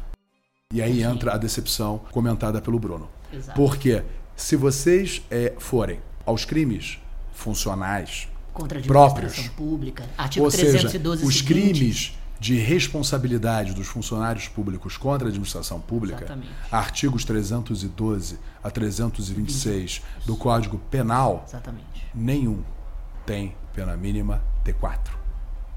A pena mínima é até três anos. Peculato, Ou seja, o que é. Eu quero dizer é, não tem. Ou seja, foi escolhida a dedo. Todos vão ter. E aí você passa a A questionar dedo. até a, a. A dedo. E aí entendam o porquê do pacote antipobre.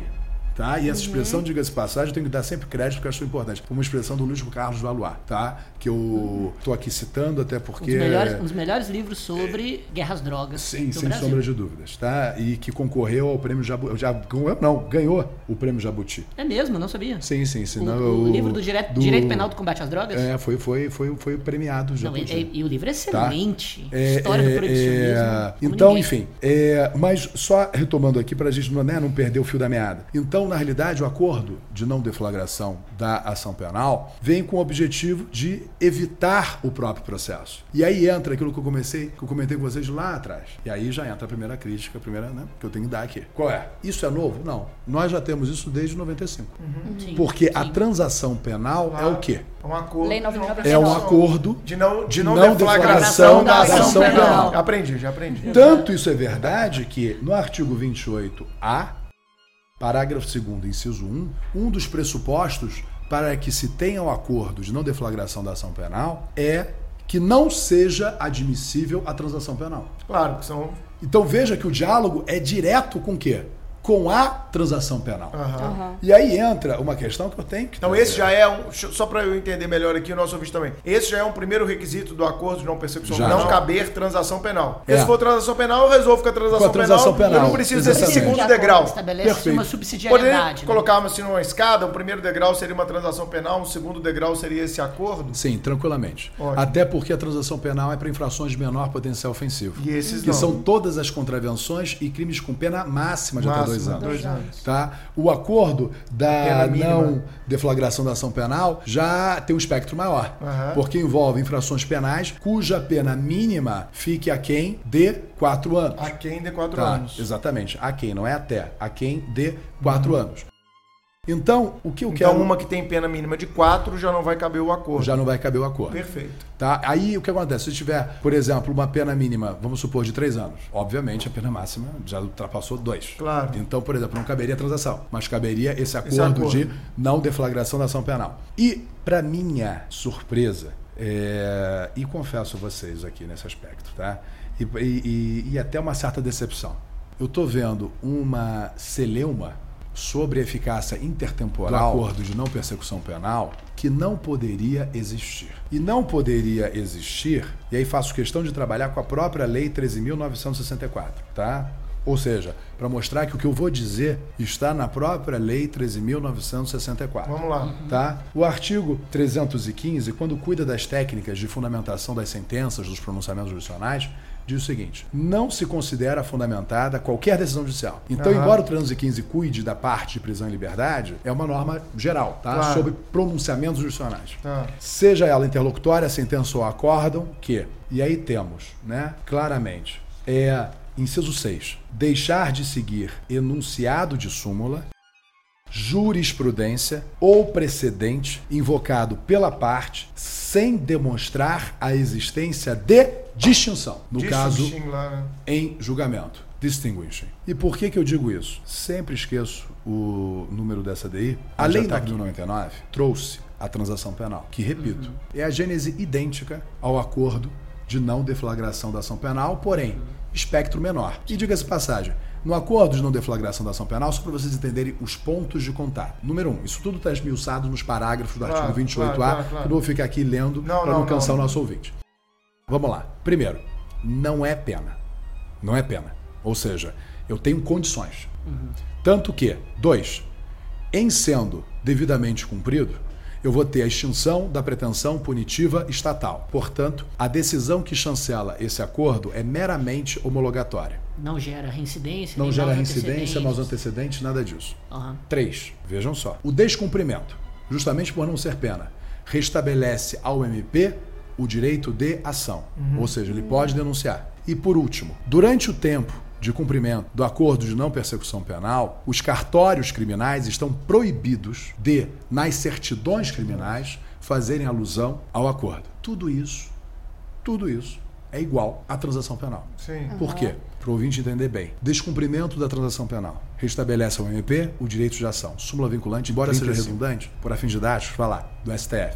Digo Claro. redundância porque só o STF edita súmula vinculante, Claro, mas vamos claro. lá. Súmula vinculante 35. Tá? A sentença que chancela a transação penal também tem natureza meramente o quê? homologatória. Aham. A aceitação da transação penal não traduz reincidência, admissão de culpa, tá? Não é título executivo o quê? Judicial. Judicial. Ou seja, é tudo igual. Ubi idem ratio, ibi idem jus. Onde houver a mesma disposição de direito, aplicam-se as mesmas razões. Simples assim. Ou seja, nós temos toda uma jurisprudência construída ao longo de quase um quarto de século, 25 anos, sobre a transação penal, que se encaixa à perfeição, ontologicamente, aos acordos de não deflagração da ação penal e que já serve de antemão como diretriz tanto para o STJ quanto para o Supremo Tribunal Federal. E nessa toada, quando veio né, a Lei 9.099 trazendo a transação penal, nós tivemos um dispositivo tá, lá na Lei 9.099 que não tem nada parecido aqui no pacote anticriminal, que dizia o seguinte. Abro aspas, as disposições desta lei, ou seja, Lei 9.099, não se aplicam aos processos penais cuja instrução já estiver iniciada. Ou seja, nós tínhamos Uma regra uma de- regra direito de intertemporal. direito intertemporal vedando a incidência da transação, da suspensão aos processos com instrução já o quê? Iniciada. Iniciada. Pois bem, isso gerou a ADIM número 1719, tá? Antiga. 1719, dígito 9. Para vocês terem uma ideia, a medida cautelar deferida foi da relatoria do então ministro Moreira Alves. Para o nosso Redator ouvinte, da parte geral do Código Civil atual. Sim. E, diga-se passagem, um ministro brilhante, Brilhante. e de posições no âmbito penal, processual penal, extremamente conservadoras, diga-se ele, passagem. e ele é o melhor ministro para falar de lei no tempo no STF. Todos os melhores acórdãos de lei no tempo no STF é do Moreira Alves. São do Moreira Alves. Pois é, a liminar foi dele, suspendendo a eficácia do artigo 90. E a partir de uma razão óbvia. A transação penal não é pena. Quero, eu nem vou nem citar a suspensão constitucional processo. Tá. Vou ficar só nesse bate-bola. Transação e o acordo de não deflagração. Ambas são negociais, ambas são convencionais, ambas não importam pena, ambos, ambas evitam o oferecimento da ação penal. Sim. Esses impactos são só processuais? Lógico que não. Por quê? Se eu evito um processo, eu não tenho julgamento. Se eu não tenho julgamento, eu conservo o estado de inocência, conservo a liberdade do imputado. Se eu conservo o estado de inocência, se eu conservo a liberdade, esse instituto não é só processual. Esse instituto é híbrido. É processual, material. material. Óbvio, benéfico ao réu, óbvio, Retroage. retroage. Artigo 5 inciso 40 da Constituição. Ótimo. Com base nisso. Primeiro, em sede cautelar, ministro Moreira Alves. Depois, em razão da sua aposentadoria, essa relatoria foi redistribuída para o ministro Joaquim Barbosa, outro ministro que tem, em geral, posições mais conservadoras, e ele próprio, em deferência à Constituição. Artigo 5 40 disse o quê? Não, esse dispositivo é inconstitucional. Óbvio que a transação, óbvio que a suspensão condicional do processo, tá? É incidem sobre as ações penais que estiverem o quê? Em andamento, Independentemente do momento. né? independentemente, inclusive em grau recursal. Por quê? Estabeleceu o Supremo como teto dessa retroação, a coisa julgada. E aí vocês vão ponderar comigo e com Claro. razão. Pô, Marcos, mas é, é, é, se a lei também é material, é benéfica ao réu, nem a coisa julgada poderia ser oponível. Artigo Concordo. 2º, parágrafo único do Código Penal, inclusive. Sim, artigo 2 parágrafo único, tá? E o artigo 5 40 da Constituição, tal, enfim. Que não é, restringe. é, sim. E podemos citar até o artigo 66, inciso 1, Perfeito. porque a primeira competência do juiz das execuções é aplicar aos casos já julgados a lei que, de qualquer maneira, beneficia o quê? O, O apenado. acusado, É isso aí. Beleza? Então, eu concordo. Mas aí eu confesso a vocês também A segurança Que eu- jurídica, né? Peraí, você vai entendo. retroagir Sim. até quando pra Sim, falar, sim. ó, todo mundo que foi Sim. julgado aqui agora Sim, sim. volte, Sim, sim. que você é tem o uma Aí, penal à sua disposição. E aí eu, eu, eu, eu entendo o, o, o, o, o- perfeitamente A razão de julgar, esse, esse, te- esse teto fixado Claro. pelo Supremo Tribunal Federal. ele, ele, até ele- porque. ele regulou os efeitos. Sim, até porque, se assim não fosse, o Poder Judiciário brasileiro não faria outra coisa na vida Senão a não rever. ser examinar revisões Claro. criminais. Claro. Tá? Ou seja, entendam, isso tudo em sede de controle o quê? Concentrado. Tá? Manifestação do Pleno do Supremo Tribunal Federal. Federal. Considerada a absoluta identidade de razões, não há nada, que justifique não importar esse entendimento para o acordo de não deflagração da ação penal. Sensacional. Não há distinção. Mas a lei anticrime, vamos, vamos só repisar esse nem ponto. fala disso. Não fala. Pior, por Ela é é pior ainda. Ela não é igual a nove- a 90 99 pelo menos procurou Proibia. proibir. É, chegou a proibir. Ela quis trazer uma estabilidade, ela quis trazer uma segurança jurídica. Ainda que inconstitucional, ela, ela falou, ela fez uma disposição final e transitória ali para cuidar dessas questões de direito intertemporal. O que você está nos trazendo é que a lei anticrime Nem não isso. Nem se cuidou, preocupou com isso. nem se preocupou. Exatamente. Nem se preocupou com isso. Eu quero dizer o seguinte: a quadra que o Supremo Tribunal Federal enfrentou na Lei 9.099 isso é uma quadra mais tormentosa. Sim. Porque eu tinha, em princípio, por lei, a vedação, enquanto o artigo 28A não veda, Não veda. a retroação. Isso foi a dedo? E eh, eu estou falando bem. aí, eh, aí são desígnios Mas insondáveis. será que. Mas, porque teve essa sei. polêmica realmente quando Sim. estava tramitando. Eu não sei agora, te confesso, não sei também se você vai saber de cabeça, se quando o Moro encaminhou esse projeto, se ele encaminhou também sem essa definição de que só daqui pra frente, isso se aplica a casos futuros, Não, etc. não, não, isso Ou se é. isso foi uma mudança do Congresso ali, cheio de. Não, não. Até porque o que eu quero mostrar é isso. De Digamos raposas, né, assim. Chico? É, mas vamos lá. Que houvesse essa vedação. Tá. Vedação desse naipe, o Supremo Tribunal Federal já disse ser o quê? Inconstitucional. E eu nem tenho essa vedação. A questão toda é essa, E sabe? você, Ou acha, seja, e você acha que os juízes já estão começando a aplicar então esse instituto? Não, pra gente não. passar para uma questão mais prática Sim, e sim. teórica? Não, não, você já nota. E aí é aí que eu quero chegar. Por quê? Qual é o argumento em sentido contrário? E aí entra o esforço hermenêutico. Apesar, obviamente, tá, de partir tá, de, de eh, professores de processo penal que têm a minha. por quem eu tenho a mais profunda admiração, como é o caso do Douglas. Mas com todas as vênias, a argumentação utilizada já revela esse esforço. Qual é a argumentação dele? Porque a ponderação é histórica. Sei. Durante, bem resumidamente, durante o devido processo legislativo, se cogitou em se contemplar um acordo de não deflagração da ação penal, ou seja, anterior, portanto, ao processo, ou um acordo, digamos assim, de não prosseguimento da ação penal. Aham. Só que aí foi descartado o acordo de não prosseguimento da ação penal em prol desse acordo de não persecução penal. Tá. E aí a ilação. Se assim é, ilação, se assim é, é porque a intenção do legislador teria sido estabelecer esse negócio previamente à denúncia e não a posteriori. E daí o argumento de que não retroagiria em relação aos processos com denúncias já Formulado. recebidas, Recebidas. tá? Já recebidas, alegando que não teria sido esse o desiderato do legislador na medida em que descartou o acordo de Entendi. não prosseguimento da ação penal. É basicamente isso. Entendi. Só que eu tenho que E, dizer e qual que é a sua posição, são- cara? Ah, Claríssimo. Porque é, o entendimento da DI. Sim, até porque, veja, esse eu, eu, eu não posso chancelar uma Eu tô orientação. perguntando o que que você vai escrever no seu livro. O que, que a gente Sim, vai ver lá no seu livro? Eu quero saber Spoiler. isso. Vou Chiquinho. trazer, evidentemente. Spoiler, eu quero spoiler. Exatamente, vou trazer, evidentemente, tá, as duas posições. Claro. Só que é óbvio que essa posição tem erros, erros técnicos absurdos. Sei. Primeiro erro técnico, porque a questão toda é o seguinte: eu, eu, eu, eu, eu, tenho uma, uma, uma, uma visão muito técnica, muito dogmática, que eu não abro mão dela.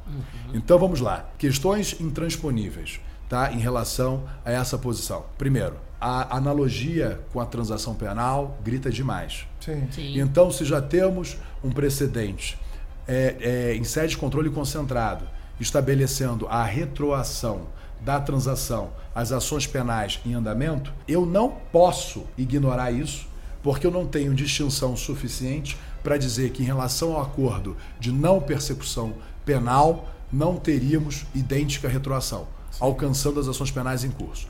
Primeiro dado. Coerência. Segundo dado, o fato de ter sido descartado um acordo de não prosseguimento da ação penal pode responder a inúmeras razões, independentemente daquelas ventiladas ao longo do processo legislativo. Uma delas, qual seria? Para isso eu já tenho a suspensão condicional do processo.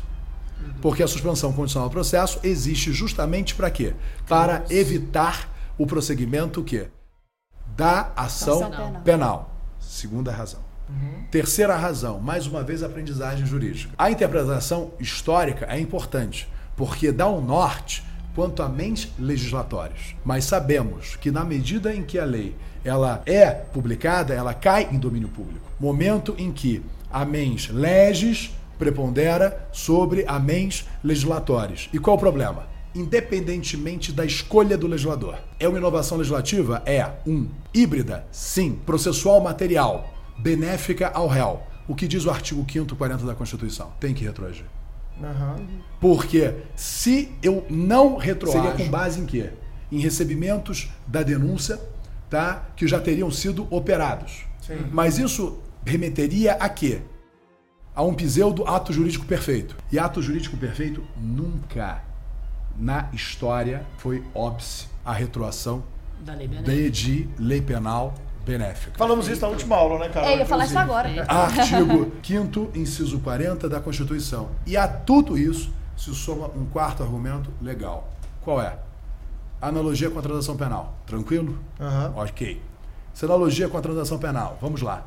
Já tem uma ação penal em andamento. Se eu já tenho uma ação penal em andamento, é porque a denúncia foi ofertada, já recebida, a instrução até já está fluindo. Aham. Ou seja, em tese, por essa toda essa linha de raciocínio, a transação penal já estaria o quê? Preclusa. Não sou eu. É a própria lei que diz o contrário. Porque, artigo 383, parágrafo 2 se o juiz classifica a imputação para outra de menor potencial ofensivo, ele tem que declinar a competência para o juizado especial criminal. E o que, que vai ser feito lá no juizado especial criminal, nada obstante uma ação penal já em curso, inclusive com recebimento? Oportunizar os institutos, diga-se passagem, não só a transação penal, mas, se possível for, a depender do crime, até a composição civil, entre o suposto autor do fato e a vítima. vítima. Mais à frente, artigo 492, parágrafo 1 do CPP. Tribunal do Júri.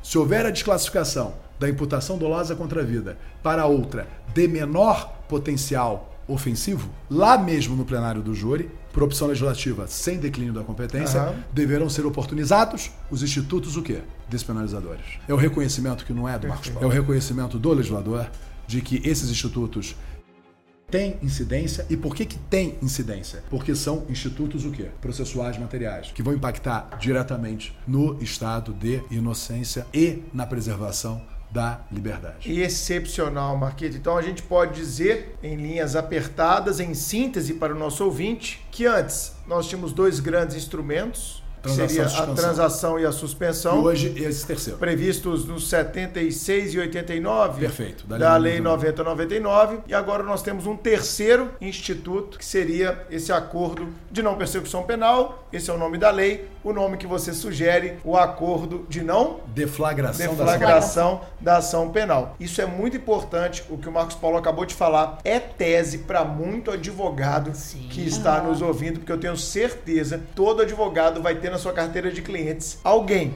Exato. com processos em curso que será Sim. muito possivelmente cabível É. a aplicação É, desse É, Então, e, a instituto. insegurança jurídica tá já já é já está se notabilizando. Exatamente. Então, Porque você tem muitos juízos e órgãos ministeriais que já estão O aplicando acordo. de não persecução penal. Agora, você tem resistência. O Ministério Público do Rio de Janeiro, por exemplo, editou recentemente resolução entendendo que os acordos de não deflagração da ação penal não se aplicariam tá, aos processos com denúncia já recebida. No Ministério Público Federal, você tem esse debate muito forte. Até porque a voz do Douglas Fischer dentro do, Do MPF, MPF. a gente sabe que é uma voz de peso, tanto que haverá reunião breve para tentar aí uma uniformização de entendimento e eu confesso a vocês que como jurisdicionado eu fico triste. E é interessante- que eu fico muito triste como jurisdicionado, porque eu já estou vendo, tá, o que vai acontecer. O STJ, o STF não replicarem aqui o entendimento fixado na ADI pertinente ao artigo 90 da Lei 9099. O que vai acontecer? Nulidades. Porque se não houve o acordo de não deflagração da ação penal, é porque esses processos vão seguir. eles, E eles aí, tornam. anulados os processos, anuladas serão as, as condenações, que são marcos interruptivos da prescrição. Verdade. E aí vamos continuar a ter como marco interruptivo último da prescrição qual? O recebimento da denúncia. Denúncia. Mas posso continuar? Só que não termina por aí não. Vamos, quer ver só? Acrescento um outro dado. A condenação já foi prolatada. O MP não recorreu. Se o MP não recorre, julgado para acusação, não posso mais ter reformácio em pégios, porque essa reformácio em pégios viria de ofício.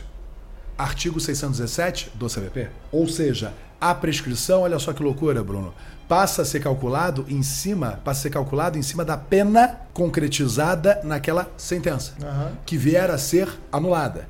Pena essa que, obviamente, vai ser bem menor do que aquela fixada em abstrato, no seu teto, para aquele crime, que é- seria o parâmetro prescricional. Consequentemente, vamos ter o quê? Uma enxurrada de prescrições. Por quê? Processos serão anulados, teremos como último marco interruptivo da prescrição o recebimento da denúncia e põe aí anos né, Pra de ação lá. penal já, já em andamento. Ferindo o A- princípio da, da, da razoabilidade, da economicidade, da eficiência. E aí o que vai acontecer? Como a apelação e demais recursos foram defensivos, aquela pena que foi fixada em primeiro grau não poderá mais ser agravada. Serve de parâmetro para o cálculo da prescrição. Uma enxurrada de prescrição até agora. Caramba. E sobre quais Exato. crimes? Crimes que não envolvem violência nem grave ameaça contra a pessoa. Ou seja, crimes contra a administração Normalmente, pública. Agora, na veia. agora, Lavagem de capitais. Agora, agora, que se coloque os devidos pingos nos is. Isso na conta do Ministério Público. Isso na conta do Ministério Público do Rio de Janeiro, que edita uma resolução sem debate prévio entre todos os seus integrantes, que, se, que salvo engano, já está chegando a quase mil. Mas e a aí independência adota. funcional faz, a independência Sim. funcional valeu, ué? Sim, mas é aquela coisa, é uma resolução, né? É. Enfim, aí você considera, por exemplo, os promotores que, por exemplo, ainda estão, né, Claro, naquele caminhando no começo da é, carreira. no começo da carreira, etc.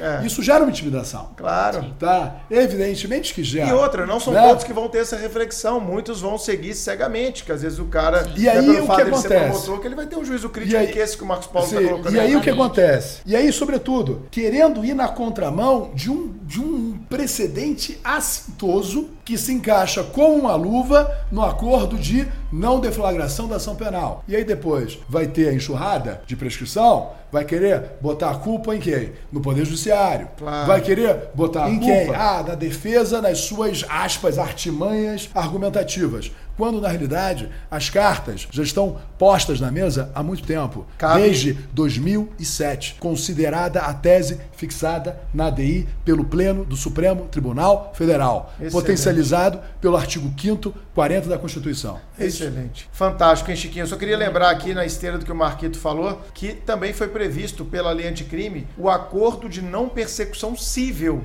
que é um acordo que pode ser feito no âmbito das ações de improbidade administrativa. Caramba. O pessoal ficou muito focado só no acordo de não persecução penal, mas a gente tem também agora lá no artigo 17, parágrafo 1 porque antigamente, né, se falava que é vedada a transação, acordo ou conciliação nas ações de improbidade. Agora se criou essa nova figura que vai ser objeto de um futuro podcast com algum professor de administrativo, que as ações de improbidade admitem a celebração de acordo de não persecução civil nos termos dessa lei. É bom deixar registrado que a lei anticrime também promoveu várias alterações na 8429 de 92, ou seja, a lei de improbidade administrativa.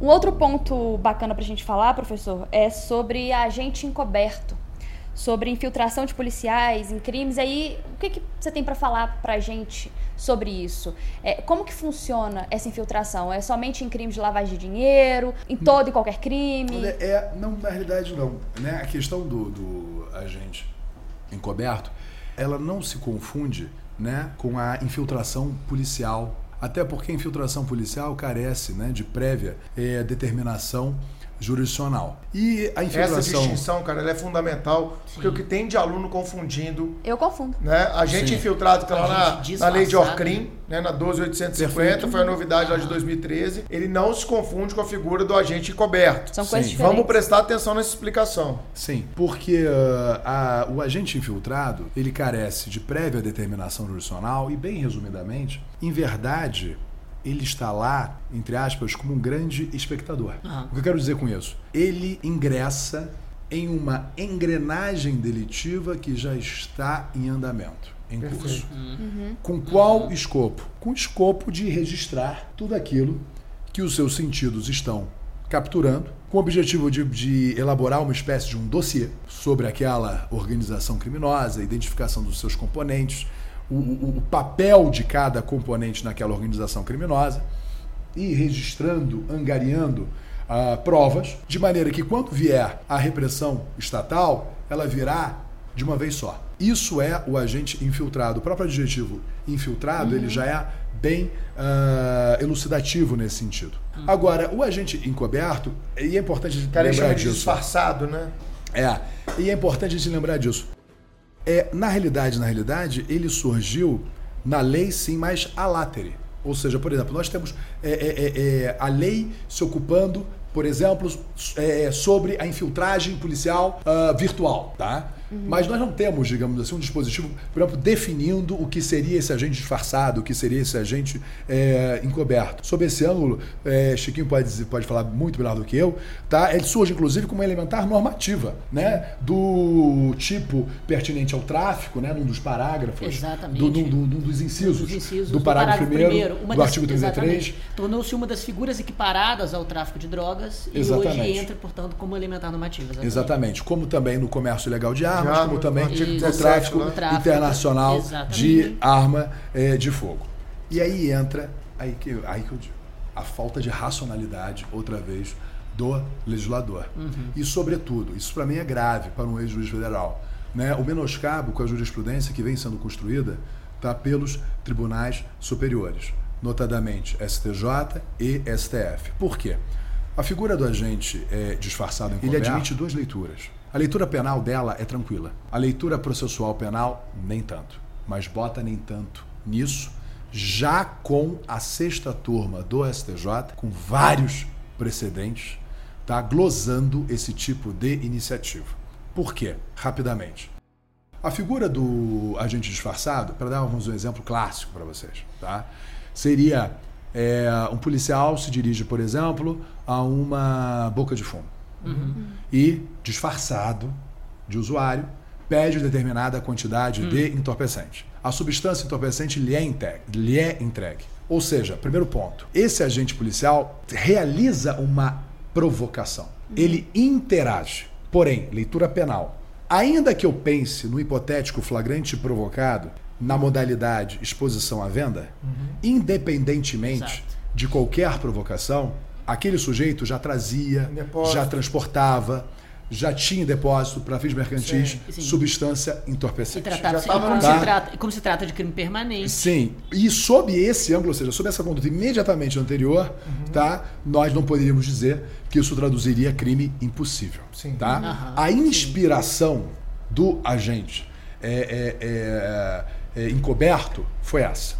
Só que ele não deixa de ser, e aí entro com a leitura processual, que tem sido adotada sistematicamente pela sexta turma do STJ, avalizada pela maioria da doutrina processual penal. Tá? Ele não deixa de ser um agente do Estado. Sim. Sim. Como ele é um agente do Estado, teoria do órgão, ele é, lhe é oponível qual direito? O direito ao silêncio. Silêncio. E a advertência prevista no artigo 5º 63 da Constituição. Então, ao adotar essa postura, ele está induzindo o imputado a produzir prova contra si próprio. E, nesse aspecto, inobserva o artigo 5º 63 da Constituição. Nesse aspecto, ele inobserva a garantia a não auto o quê? Incriminação. Incriminação. E aqui eu sou sendo pragmático, Bruno. Tá? Por quê?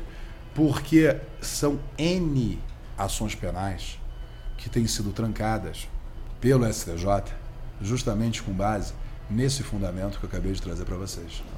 Tá? Exemplo. Um sujeito é capturado em flagrante. Tudo Aham. bem? Tocou o celular. É, você atende, o policial atende o celular. Atende o celular, é, se é fingindo. Pergunta onde você tá, onde se você tá. fingindo É. daquela pessoa. Nunca tá. vi isso acontecer na Aí vira viu, É, aí vira e diz: Não, eu tô em tal lugar. Tô chegando, tô chegando. Tô em tal lugar, tal. Perfeito, vem aqui que eu já tô com a droga. Entenda a, entenda a, a baliza. Ou seja, eu já tenho um crime em andamento também. Entende, Tá? né, Bruno? Já Sei. estou diante de um crime em andamento também. É. Tá? Chega até lá e ele acaba sendo o quê? Capturado Flagrante. em flagrante. Sexta turma do STJ, decisões reiteradas. Isso. Não.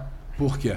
Porque isso significa ofensa ao artigo 5º 63 da Constituição. E detalhe, Excelente. essa orientação ela não é de hoje. O Supremo Tribunal Federal, desde 2001, glosa o chamado interro- interrogatório subreptício. Ou seja, a conversa informal que o policial travou com o flagranciado não pode ser, em hipótese alguma, potencializada. Nem no testemunho do policial. Traduzindo, prova o quê?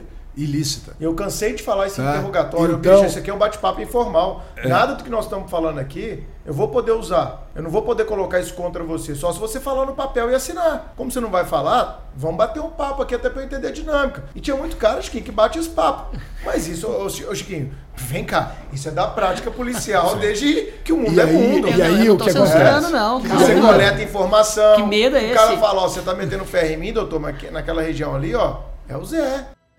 Não sou eu não, é o Zé, Zé. José, fulano de tal, mora na casa tal, obrigado, irmão, valeu. Vamos começar a levantar quem é esse Zé. E a polícia vai na sua dinâmica. E não é faz assim. nenhum acordo de colaboração. E aí- não falta de Coração. Você advogado. acha que o cara vai querer colocar no papel isso, meu amigo? Aí o cara Ai, morre. não, Não, se quiser colocar. É, mas se É. quiser Ele colocar, você consegue. colocar, Exato. lógico, não. É, mas enfim, o que ocorre é, diante disso, aí que entra o problema. Isso passa a figurar como um tipo penal. Vai ser incauto o delegado, Não, mas não é vai isso, ser cara. incauto o promotor que usar venha isso. a tipificar É. dessa forma. Por quê? Porque aí eu estou documentando. Claro. Ou seja, isso vai dar aso, tá? Considerada a jurisprudência que tem sido praticada tá? É. pela sexta turma do STJ, tá? Há uma enxurrada de trancamento, Uhum. tá? De ação penal. Mas e quando, me Entenderam? causou estranheza quando veio isso.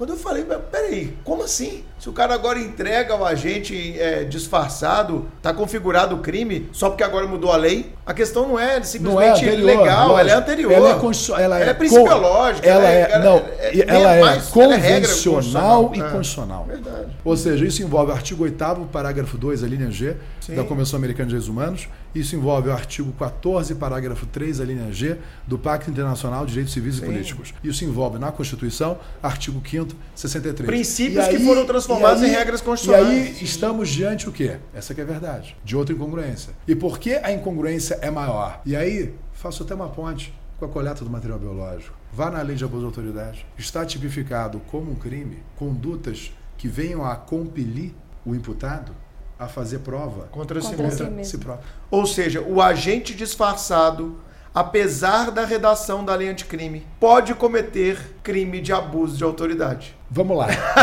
É a lógica. Ele vai, é, ele vai, ele vai claramente peraí, também. eu tava Ele vai trabalhando. o quê? Prova- erro de proibição. Até uma hipótese que o Chiquinho, o pessoal do Penal, vai que. Não é? Erro de proibição por, aspas, má interpretação da norma. Eu fiz uma Exato. interpretação gramatical, eu sou agente polícia, E eu sou formado em aí, direito. e aí, depois, depois Então, desse. já tem- já tem esse controle de tempo de lá. mas isso tudo só demora. Aí vocês estão estão entendendo. Aí você acha que assim, agora tá- o nosso ouvinte está começando a entender, porque eu estou dizendo. É a pior lei penal e processual penal já formatada no Brasil. Mas é a pior. Desculpa a sinceridade e desculpa se eu vou ferir suscetibilidade. Você vai ser mas- convidado a assessorar mas- o ministro da mas- Justiça e a presidente da República. Mas, é, é, é, mas é, é, a verdade é uma só. Quem aplaude essa lei não sabe nada de direito penal e processual penal. Toma, Eita. Toma. Doeu Eita. no fundo da alma. Não é? de algumas Não é? pessoas. Não tem. É, as- duas perguntas básicas. Aperfeiçoou a lei processual penal? Não, Serve para combater o crime E aí, e aí entendam, estão acompanhando a, a quantidade de incongruências e de inconstitucionalidades que vão surgir? Isso esse, tudo. esse- esse vai ser o tema, esse vai ser o nome do podcast, viu, gente? Já escolhemos o nome aqui, ó. Lei anticrime, incongruências e inconstitucionalidades. Pois é, porque entenda. Digamos assim, é, e aí o que acontece? Se a ideia era reprimir, não vai. Ao contrário. Nem isso, né? A- a- são mensagens e mensagens subliminares, não as boas práticas. E mais. E sim as mais práticas. E mais, e tá colocando aqui nesse Policiais. ponto, nesse ponto, tá colocando os policiais em apuro. Lógico. Sim. Está colocando os policiais em apuro. Atenção, colega da polícia. Você que está nos escutando aqui, ó, divulgue aí para o seu superior hierárquico que esse negócio do agente policial disfarçado vai dar merda. Ministério do Vai da Sim, Merda é sim. diferente. Vai dar Olha merda, só, e vou. Departamento. E vou além. E Isso é algo que tem que tomar muito cuidado, inclusive com a lei de abuso de autoridade, tá? Claro. Por que, que eu digo isso? Né? Eu eu acho até ah, importante fazer esse corte, né? Porque uma, você sabe muito bem disso, né? Uma conduta não ser um ilícito penal não significa, obviamente, que não configure o quê? Um ilícito. claro. Por que, que eu estou dizendo isso? Sempre falei isso Porque eu quero lembrar, isso é muito importante, que de fato não configura crime, aliás, só configura crime de abuso de autoridade é, cumprir mandados né, em domicílio né, depois das 21 horas até as 5 horas. E aí já tem surgido o entendimento de que, a contrário senso, antes disso, pode cumprir mandado, mesmo já estando no período noturno. Porque se não há crime, estaríamos diante de uma conduta o quê? Lícita. Não é por aí. Porque o artigo 5 da Constituição, inciso 11, ele é claríssimo. Admite-se o ingresso no domicílio por determinação o quê? Jurisdicional durante o dia. 20 horas, Bruno. Na maior parte do país, na maior parte do ano, é noite. É noite. Sim. Tá? 5 da manhã, a mesma coisa. Aham.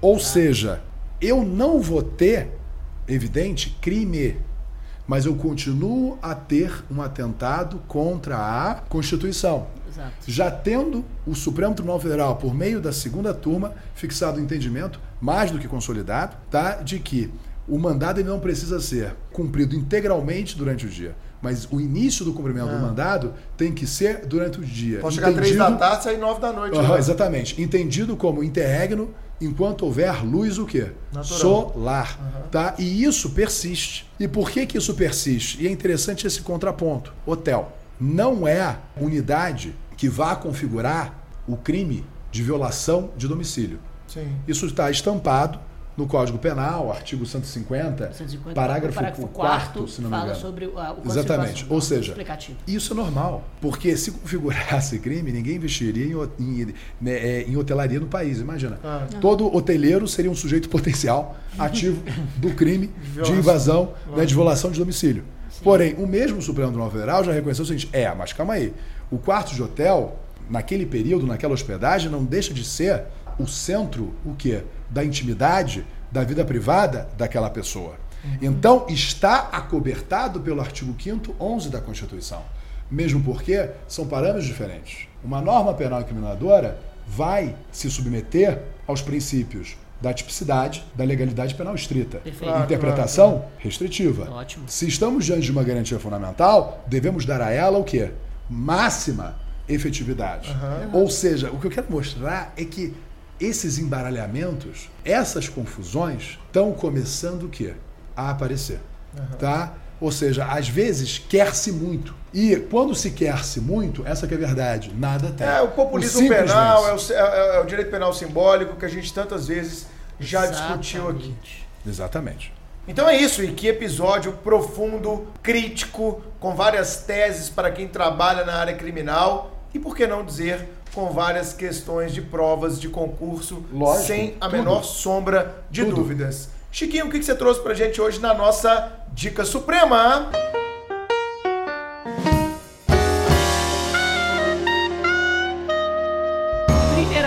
Primeiramente, eu quero recomendar o que já foi recomendado aqui várias vezes, que são as aulas do Marcos Paulo sobre o pacote anticrime, 12 horas aula, sensacionais. Eu reassisti tudo ontem. pra Supremo me- pra me TV ponto com preparar. ponto BR isoladas. Ex- exatamente. Todas as, as modificações devidamente comentadas com muita profundidade. É, e minha dica cultural é um livro que eu estou relendo. Não tenho certeza se eu falei dele, mas acho que não. E, e nessa releitura eu estou compreendendo muito melhor sobre ele, principalmente depois da paternidade. É o do Yuval. Se, não é do não é do Yuval. 21 é de, lições Não, não, é do filósofo sul-coreano. Não sei se eu vou pronunciar o nome dele co- corretamente. Byung-Chul Han. E ele se chama Sociedade do Cansaço. Sociedade do Cansaço? Sociedade do Cansaço. Tô de É- saco cheio? que li- é, mas que livro fenomenal. Ele, ele só pra só para entender Não, o exatamente o que título é é. fantástico, já dá vontade de ler pelo Já. título. Já dá vontade de ler pelo título, exatamente. Ele, ele demonstra como que a, a sociedade pré-revolução tecnológica era uma sociedade marcada pela, pelo discurso do nós e eles, o discurso que ele chama de imunológico, e, e, é, que era marcada pela negatividade, no, no sentido de que você é, se organizava enquanto nação justamente para combater o seu inimigo, ou na Guerra Fria, o lado, o lado capitalista se organizava para combater o socialista, etc. Com, o, com essa a revolução tecnológica e com a, a queda da União Soviética e, e, o fim da história, né? Guerra Fria. Né, como, é, o fim da Guerra Fria, o fim da história, nas palavras lá do, do, do Fukuyama, houve, houve uma virada e as pessoas não mais são, são marcadas pela negatividade nessas relações, mas, mas sim pelo excesso de positividade. No sentido de que antes você era controlado por uma. Por uma o, o livro, o livro ele é um tanto quanto denso, mas ele se faz entender. O, antes você, você tinha uma sociedade bem descrita por Michel Foucault, por exemplo, no, no, seu Vigiar e Punir, que é uma sociedade marcada pela negatividade no sentido de que a, o, o sistema eh, punitivo vinha justamente para controlar de forma coercitiva o comportamento e vigiar todas as pessoas, e agora é você que se vigia, porque essa negatividade foi substituída pela positividade do desempenho. E hoje Complexo isso. É, mas o, o, livro, o livro era um tanto quanto complexo, mas ele, ele mostra que o, o que marca a sociedade hoje é justamente uma autovigilância constante, que entra na própria, no próprio, na, na, própria estrutura da personalidade de cada um, que é cobrado o tempo inteiro em, em demonstrar um, um, desempenho constante, uhum. é, não só na, na, vida pessoal, sociedade como também na vida profissional. Né? Exatamente, na Mescla necessidade um pouco a sociedade do espetáculo. Ex exatamente. E como isso é muito mais degenerativo para psique, uhum. para é, tá ansiedade, é, depressão, psicológico, exatamente, para os males, males do mundo e também para as interações sociais do que a sociedade marcada pelo controle e pela violência da, da negatividade imunológica. Nossa, então da, nós, da nós podemos ser os nossos piores algozes. Com certeza. O livro, ele é denso, mas como eu, eu, eu, eu disse, ele se faz entender, ele, ele é gostoso de, entender, de, de ler, ele é pequeno, sensacional para entender o mundo Sociedade de do cansaço. Sociedade mas vocês não acham que a gente está vivendo um período de uh, autodestruição total, não? Claro. É o que o livro diz, uhum. mas é o que exatamente esse, esse é, é o mote do livro. Esse é o mote do livro. Porque nós estamos extremamente autodestrutivos. Nós estamos sem sim, filtro, mano. A verdade é nós essa. Estamos sem todos, filtro em todos os sentidos, entendeu? Isso Antes é você tinha terrível. o filtro do Estado, você tinha o filtro da religião muito forte, Sim. você tinha vários controles, vamos colocar externos. Sim, e você faziam, hoje agora, né? agora o único controle é da sociedade e mercado, que exige Verdade. de você produção, produção, produção. Produção, exatamente, uhum. é eu quero dizer. É. E como exige de você produção, produção, produção, produção, Sim. você tem cada vez menos tempo para si. Sim. Você uhum. fica absorvido completamente menos pelo trabalho, saúde. trabalho, Ele, trabalho, claro, trabalho. Claro. E isso ocorre porque, infelizmente, o Brasil Brasil está dialogando mal, na minha concepção. Brasil não, cara, o mundo Sabe, inteiro. Eu sei, mas, o mas mundo eu, inteiro. eu sei disso mais de qualquer Olha maneira. a Inglaterra, olha os Estados sim, Unidos. mas é os Estados tá. Unidos está entrando numa campanha agora sim. que está risível. Já começou a campanha eleitoral americana e é Já. uma piada, cara. Sim, eu concordo. É, só que você pega, por exemplo, né, alguns países da Europa, você nota na Alemanha, você nota na, na França. Só na Alemanha, é, cara. É, exatamente, movimentos.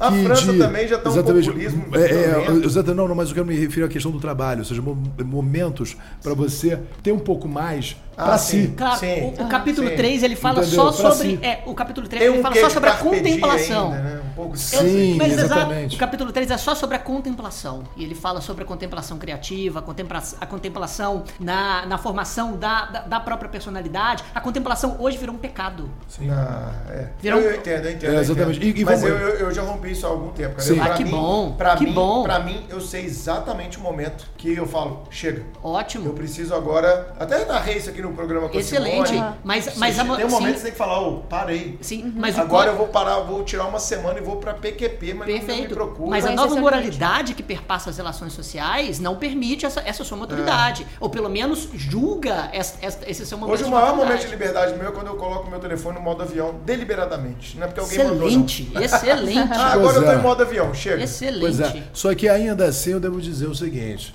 Você tem que aumentar para você ser genuíno. A, a glosa, glosa ao vivo. Já mudou pra a voz, ser, tô até preocupado. Para você ser genuíno nesse discurso, você tem que aumentar teu break de uma semana para 10 dias. Eu Porque se você fica uma semana, você ainda não, não uma semana você não desconecta. É, desconectar. É. Tem uma que ser 10 dias.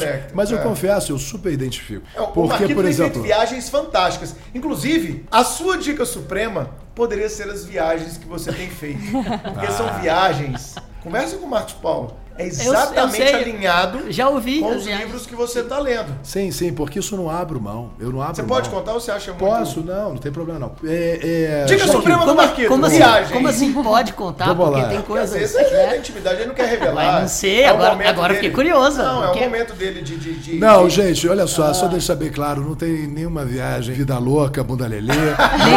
Nenhuma, viagem. Bunda lelê. Nenhuma viagem sexual. Ele tem, tem feito viagens contemplativas. Sim, Ah, mas antes da viagem, eu, eu- a minha dica é a nova edição de um livro que é um clássico, o Chiquinho sabe muito bem, Fundamentos de Teoria do Delito. Pra mim, um dos melhores criminalistas do Juarez Brasil, Tavares, que é um... eu- e a última edição, né, pela Tiran Brasil, né, ele, ele revisita a culpabilidade. Dentro de qual âmbito? da própria dignidade humana. Porque se nós não podemos tratar, em hipótese alguma, o ser humano como uma coisa, em hipóteses de inimputabilidade, nas quais o sujeito é, é, é, é, não tem a menor consciência do ilícito, em suma, para ele, isso tem que conduzir a uma absolução própria. Sim. Por atipicidade da conduta. Porque, na realidade, se eu não tenho vontade, eu não tenho elemento subjetivo do tipo. Ou seja, é, eu, eu, eu, eu não poderia reconhecer vontade se você não tem consciência. É meio que uma coisificação do ser humano. Porque sabemos que a posição dominante nesse caso seria a absolução o quê? Imprópria, Imprópria, com a aplicação de medida de com a aplicação de medida de segurança. Então, eu achei isso sensacional porque isso foi algo que eu sou um estudioso do processo, mas isso foi algo que sempre me incomodou muito no direito penal. Eu nunca consegui entender. Digamos, como é que, ah, não, mas tem vontade, mas como vontade? Se você reconhece que o sujeito não tem consciência Sim, sim. alguma do que está fazendo. Exato. Claro. E, E, e- e você admitir que ainda assim ele teria vontade, isso é submetê-lo, na minha concepção, a um processo de coisificação. E, e o, e o pior, né? A medida de segurança ainda é limitada não pela culpabilidade individual, porque essa é inexistente, mas sim pela periculosidade, o que remete até uma análise lombrosiana do direito. Né? Sim, sem sombra de Show, essa é a primeira dica. Segunda, É. Marquito. Vamos lá. A gente estava aqui, né, desenvolvendo o campo, papo cabeça. né? Mas vamos lá. Vocês querem também filme, não é isso? Não tem filme? Tem Filme filme, é filme, ótimo, é filme, excelente. filme, filme. Eu tenho Então, visto muito ultimamente, que eu sou pai. É, olha só. A eu- lhe, te subtraiu o cinema, né, É, Chiquinho? as séries também, infelizmente. É verdade. Por eu, enquanto. eu, eu, eu vou ser bem sincero. Eu não me lembro. Eu acho que eu dei essa dica no último podcast. Aí eu não sei, mas eu confesso que, que se eu vou reiterar é porque pra mim é. Marcante. É, é, é, é. Adoro, adoro, adoro os filmes com o Al Pacino e com o Robert De Niro, né? Que eu Ah, considero clássico. Então eu diria Poderoso Chefão 1, 2, ok, teve Poderoso, teve Poderoso Chefão 3, mas esse E caiu o já irlandês bastante. agora que Tá? copiou. É, é, o irlandês. Polêmica. O irlandês foi bom, mas ponto. Bom. Bom. Bom ponto. Exatamente, exatamente. A imitação, a tentativa é, é, de. é, é, a uma tentativa do, narrativa. do, do Poderoso Chefão 4, com eles Sim, mais sim. velhos. E uma, e uma narrativa, ruim, muito, muito longa, longa. arrastada. Era um filme pra duas horas e eles fizeram Sim, pô, sim. uma hora e meia o filme. Uma narrativa muito longa, Não gostei arrastada. Eu, eu, eu realmente eu não Dormi gostei. duas vezes. Na Você Netflix. não pode julgar. Eu, eu assisti é, recentemente a primeira temporada de um. Eu achei uma- a, a sacada muito boa. Os episódios eu achei um pouco irregulares, mas a sacada muito boa. Messias. Messias. Eu É. vi, eu vi, É, eu vi, mas eu- eu, não assisti, Messias- eu vi lá a chamada. Messias. Mas é legal? É, porque o mote vai- seria o seguinte: o que aconteceria com o mundo se Jesus Cristo voltasse hoje? Ah, Que Basicamente é, isso. que é, inclusive, a pauta de muitas Legal. religiões. Entendeu? Sim. Então, enfim. Uma coisa Irmãos Karamazov, lá do Exatamente. Dostoiévski. Por aí. E vou ser bem sincero: é, é- é- não é piegas nem um pouco, ou seja, não tem nenhum discurso religioso. Uhum. É extremamente cortante. Eu, eu- eu confesso que eu gostei demais dessa Nossa, série. vou- vou Messias. Eu acho que, que, que É, é, um- interessante mesmo? É muito. Eu vou assistir. Que, Muito pô, que interessante. bacana. Muito interessante. E, e- e é, é uma temporada, isso, isso não é spoiler, não se preocupem, mas é uma temporada que termina completamente em aberto. Seria legal. Ou seja, fica um convite realmente para a, a- a temporada é, seguinte. E em relação à contemplação, de fato, eu, eu tenho buscado realmente é, isso muito ultimamente nas, nas minhas viagens. Né? É, nas minhas últimas viagens, foi muito tempo pela Índia que eu passei. Foram Ai, que legal. 25 Sonho. dias na Índia. Olha E 25 dias na Índia que mudaram realmente a minha vida, a minha razão, a minha forma de ver o mundo. Porque e, e aí se mostra como nós no Brasil estamos atrasados. Porque no Brasil a gente está ainda discutindo tolerância com relação às diferenças. Quando na realidade, na realidade, nós já deveríamos estar em um segundo passo. Que passo seria esse? O passo do entendimento, o passo da compreensão, no sentido de que se temos valores que não são aferíveis objetivamente, eu não posso só tolerar. Porque se eu só tolero, eu estou assumindo que os meus valores ou a minha religião são melhores do que os do outro, do que a religião. E isso tem um teto, porque isso em algum momento pode acabar o quê? Eclodindo, melhor, implodindo, tá? E isso pode acabar gerando os discursos de ódio que assistimos a torto e a direito. Eu tenho uma, uma formação católica, até bem tradicional, né? Pela, pela, pelo colégio onde eu estudei, por vários grupos de religião que eu já participei, mas eu não posso negar que eu tenho um encantamento pela religião muçulmana é, é, tal qual ela é. Não isso É. que o Estado Islâmico prega, que é um não é, atentado não, ao isso é- Alcorão é, do início ao fim. claro.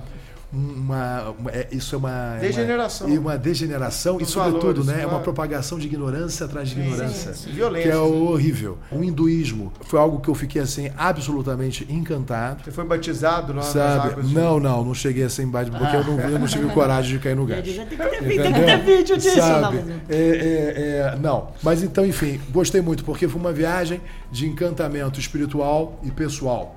Porque era impressionante. O povo, que felicidade. Fui a E Uganda. simples, né, cara? É. E, e numa condição econômica muito pior do que a nossa, né? Sim, sim, sim, sim. sim, sim. Sensivelmente pior. Na Sim. maior parte da sim, população. Sim, e claro. feliz, e, e- e são felizes e têm muito conhecimento. Sabe, digamos Sábio, assim. né? Sabedoria. Exatamente. É, sabedoria e, e mesmo conhecimento formal. São Sim, humildes. educação. Mas você conversa que é isso, pelo amor de Deus. Eu não tive guias turísticos lá. Eu tive professores. Entendeu? Alguns, inclusive, que, pelo amor de Deus, que eu sabe que eu, que eu, que eu mantive no meu- na minha lista Relação de de amigos, amigos. tal, porque foi uma coisa sensacional. Fui para Uganda, tá? Na Uganda, África. na África. É. É, Foi ver gorila. Fui ver gorila, ao vivo. Sabe, não gosto de zoológico. Entendo o valor do o zoológico, tá o valor Vegas, né, científico do zoológico, É. mas essa ideia de animal é, é, é, é- No seu habitat. é, é, enclausurado não me agrada. Então, foi inclusive uma experiência sensacional porque foram sete horas mata dentro, mas mata mesmo, não é trilhazinha, Aham. é Nutella. É abrindo- não, abrindo- é abrindo raiz mesmo, mata e detalhe. É multinível. É, ma, é Ladeira. é floresta adentro. Mas foi uma experiência sensacional porque consegui ver em loco uma família de 16 gorilas, com direito ao ancião até o bebezinho de colo. Então foi uma coisa assim é, é- é- é sensacional. Um- e ver como para o ser humano nada é impossível. Uganda era um país é, é, é, que foi devastado por várias guerras civis civis. e está num processo de ascensão econômica visível. É o país que tem a população mais jovem do mundo, o que é algo que não é para ser aplaudido. É algo, na realidade, reflexos da guerra. Ou seja, morreu muita gente precocemente. E está se reerguendo de uma maneira sensacional. E lá eu tenho que dizer isso, porque eu sei que aqui, né, é, é, é, é, é, estamos com a Atleticano, não sei você, Carol. Atleticana, claro. Atleticana, você? Atleticano. Atleticano. É esse podcast é do. Galo, rapaz. Exatamente. E com o flamenguista. E eu tô super feliz porque o meu guia de Uganda, Levan, se Ah. tornou o mais novo e ardoroso rubro-negro. É mesmo, Ah, flamenguista agora? Lógico, quando eu você voltei pro. Brasil. Você tá espalhando essa praga no mundo. Tem foto dele. Você tem que Tem denunciar foto pra dele. OMS isso Tem aí, foto dele. Grande Levan. E Levan, Saúde aí, ó. E Levan pé quente. Ah, o Thiago que tá Por filmando tá Levan pé quente. Porque foi convertido pro Flamengo, Ah. assistiu a todos os jogos do Campeonato Brasileiro que passa, Passa lá lá em Uganda, assistiu a Libertadores, Aham. tal, e trocava mensagem. Yes, we won. Let's go, tal, e por aí foi. Sensacional. Como é que chama o parque que você foi lá? Acho que outro dia eu tava vendo um programa na TV a, na, na TV a cabo. Tem. Que foi Ah. o parque lá, aquele parque grande que você visitou. Sim, sim. Tem um nome, que é um nome, confesso a você. Eu, eu, eu vou ter que olhar. mas- é, que a gente fala de parque É, mas era um que você né, foi- não, mas um que ah, você foi não, de- Não, isso, isso não Aquela foi mais planície, Uganda. aquela sim. planície. Sim, sim. Foi em isso qual país? foi, é, foi na Tanzânia. Tanzânia. Sim, sim. que é o. Aparece sempre no Net Perto do. Kilimanjaro, lá. É, é, é, não, não, não. Não? É. Serengeti. Serengeti. Exatamente. Serengeti. E aí, no Serengeti, foi a outra Eu vi reclusão no que eu off, tive. no off. É, o pessoal exatamente. explorando o Serengeti. E aí, e aí foi, fui pro Serengeti e eu não fui também, fui e fiquei acampado uma semana no Serengeti em três pontos Tomando banho de diferentes caneca. do Serengeti e consegui ver os Big Five, que é difícil, entendeu? Sobretudo o rinoceronte, porque infelizmente o, o, o, o rinoceronte Caçado, né? está tá tendo esse problema seríssimo, tanto é que só consegui vê-lo no, no- no terceiro A local ideia do chifre do que eu rinoceronte, que, é fiquei. afrodisíaco. e É, tudo, certo? exatamente. E você veja a estupidez humana como não tem, é, é, não, não tem fim. Por quê? Tem essa- esse problema todo do coronavírus, né? Aham. E aí associou o coronavírus a um mamífero sensacional que tem no Serengeti, não é nem no, no- no- no- já saindo um pouco do Serengeti, nesse outro local, que é aquele que é um nome engraçado. Ah, meu Deus do céu. Coloca aí, Chiquinho, tipo coronavírus mamífero, que vai aparecer lá o nome. É um nome bem, bem engraçado. Enfim, caçado, está ameaçado de extinção, por quê? Pangolim. Pangolim, por ser uma iguaria na China. E estudos já demonstram que é, um ele tatuzinho. pode ter sido o transmissor, é, o portador original, enfim, do coronavírus. Mas pelo bem amor de Deus. um tatu mesmo. Extinto, Enfim, não é? e já um está sendo já quase extinto por conta disso. Tanto é que aí eu digo, eu, eu, eu, eu- eu tenho. Eu tenho. Eu, eu participo de, de contribuições, né? Aham. De doações. E, e eu, eu, eu divido em algumas causas. Causa animal para mim é muito forte. É, é, crianças também é muito Aham. forte. E eh, eu gosto muito disso. Então eu destaco Excelente. Uganda, Tanzânia, Tanzânia, é, Índia. Índia. e, pra gente continuar naquelas Mianmar. lá, Mianmar, né? Mianmar, que é só paixão, né? Mianmar foi uma coisa. Eu fiquei é, louco pra ir linda. lá quando você contou. É, é, é, Vou porque- programar. Mas são sim, viagens que exigem uma extensa programação, você sempre conta isso. Sim, sim, Tem sim. que ser viagens muito bem programadas, você vai pegar o voo e ir exige pra... uma, uma, uma extensa programação. e o que Pesquisa. acontece? Sim, mas o que acontece? Vocês são os danados, né? Porque vocês aguardam a cobaia aí. Claro. Né? Agora é só assim, vai Marcos Paulo, né? Manda, manda tudo que eu tenho aí que o fazer. acontece? A cobaia Segue vai- o mestre, segue o mestre. Claro. A cobaia vai, né? Aí você tem, né? O Márcia Tour, né? Com todo o roteiro. esposa do Marcos já Paulo. Que já tem já todo o roteiro já pronto, entendeu? E aí é Aí, só se eu for pra transmitir lá, eu vou só ligar feliz. pro casal e falar, galera, manda as dicas. Carol, falar em dica, sua dica suprema pra Minha gente dica fechar o suprema de hoje é o filme 1917. Ah, do Oscar. eu quero lá. tanto ver esse filme. Chiquinho, Ele assista. quase ganhou o Oscar. Quase. Quase. Mas é que Parasita que ganhou.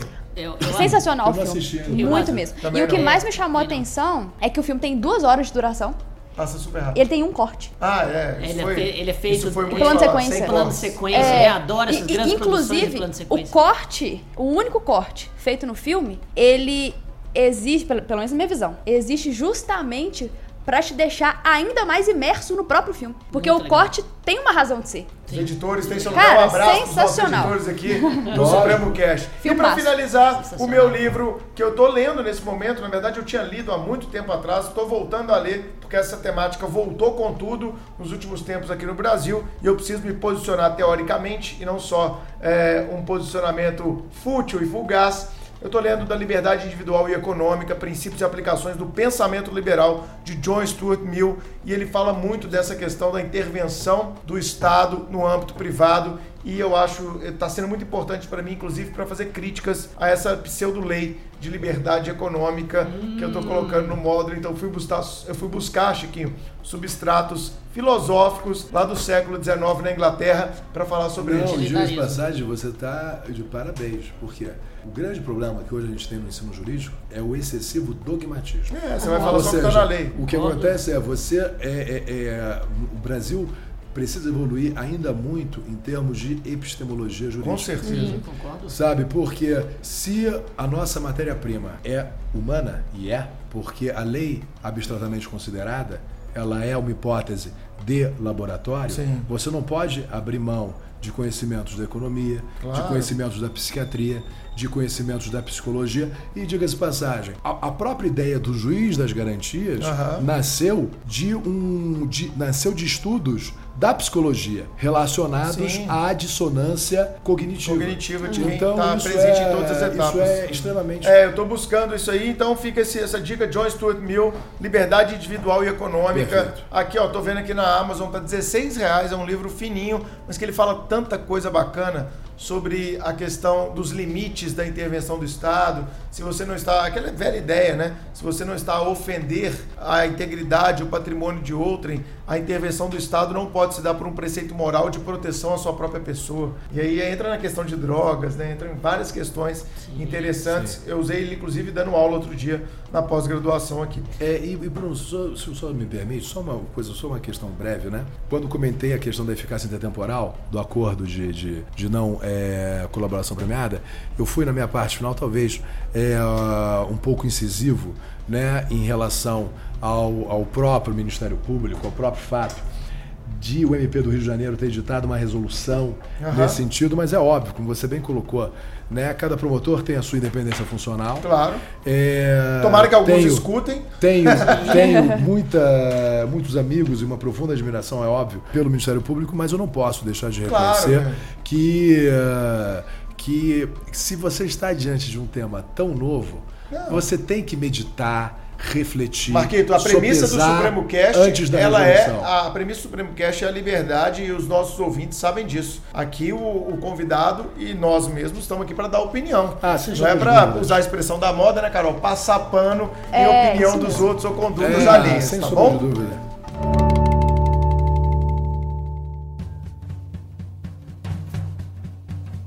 Bom, temos mais um excepcional episódio. Marcos Paulo, muito obrigado, meu amigo, pela presença. Espero que você tenha gostado Obrigado. demais dessa participação. Foi e já ótimo. fica o convite para uma próxima. Ótimo, perfeito.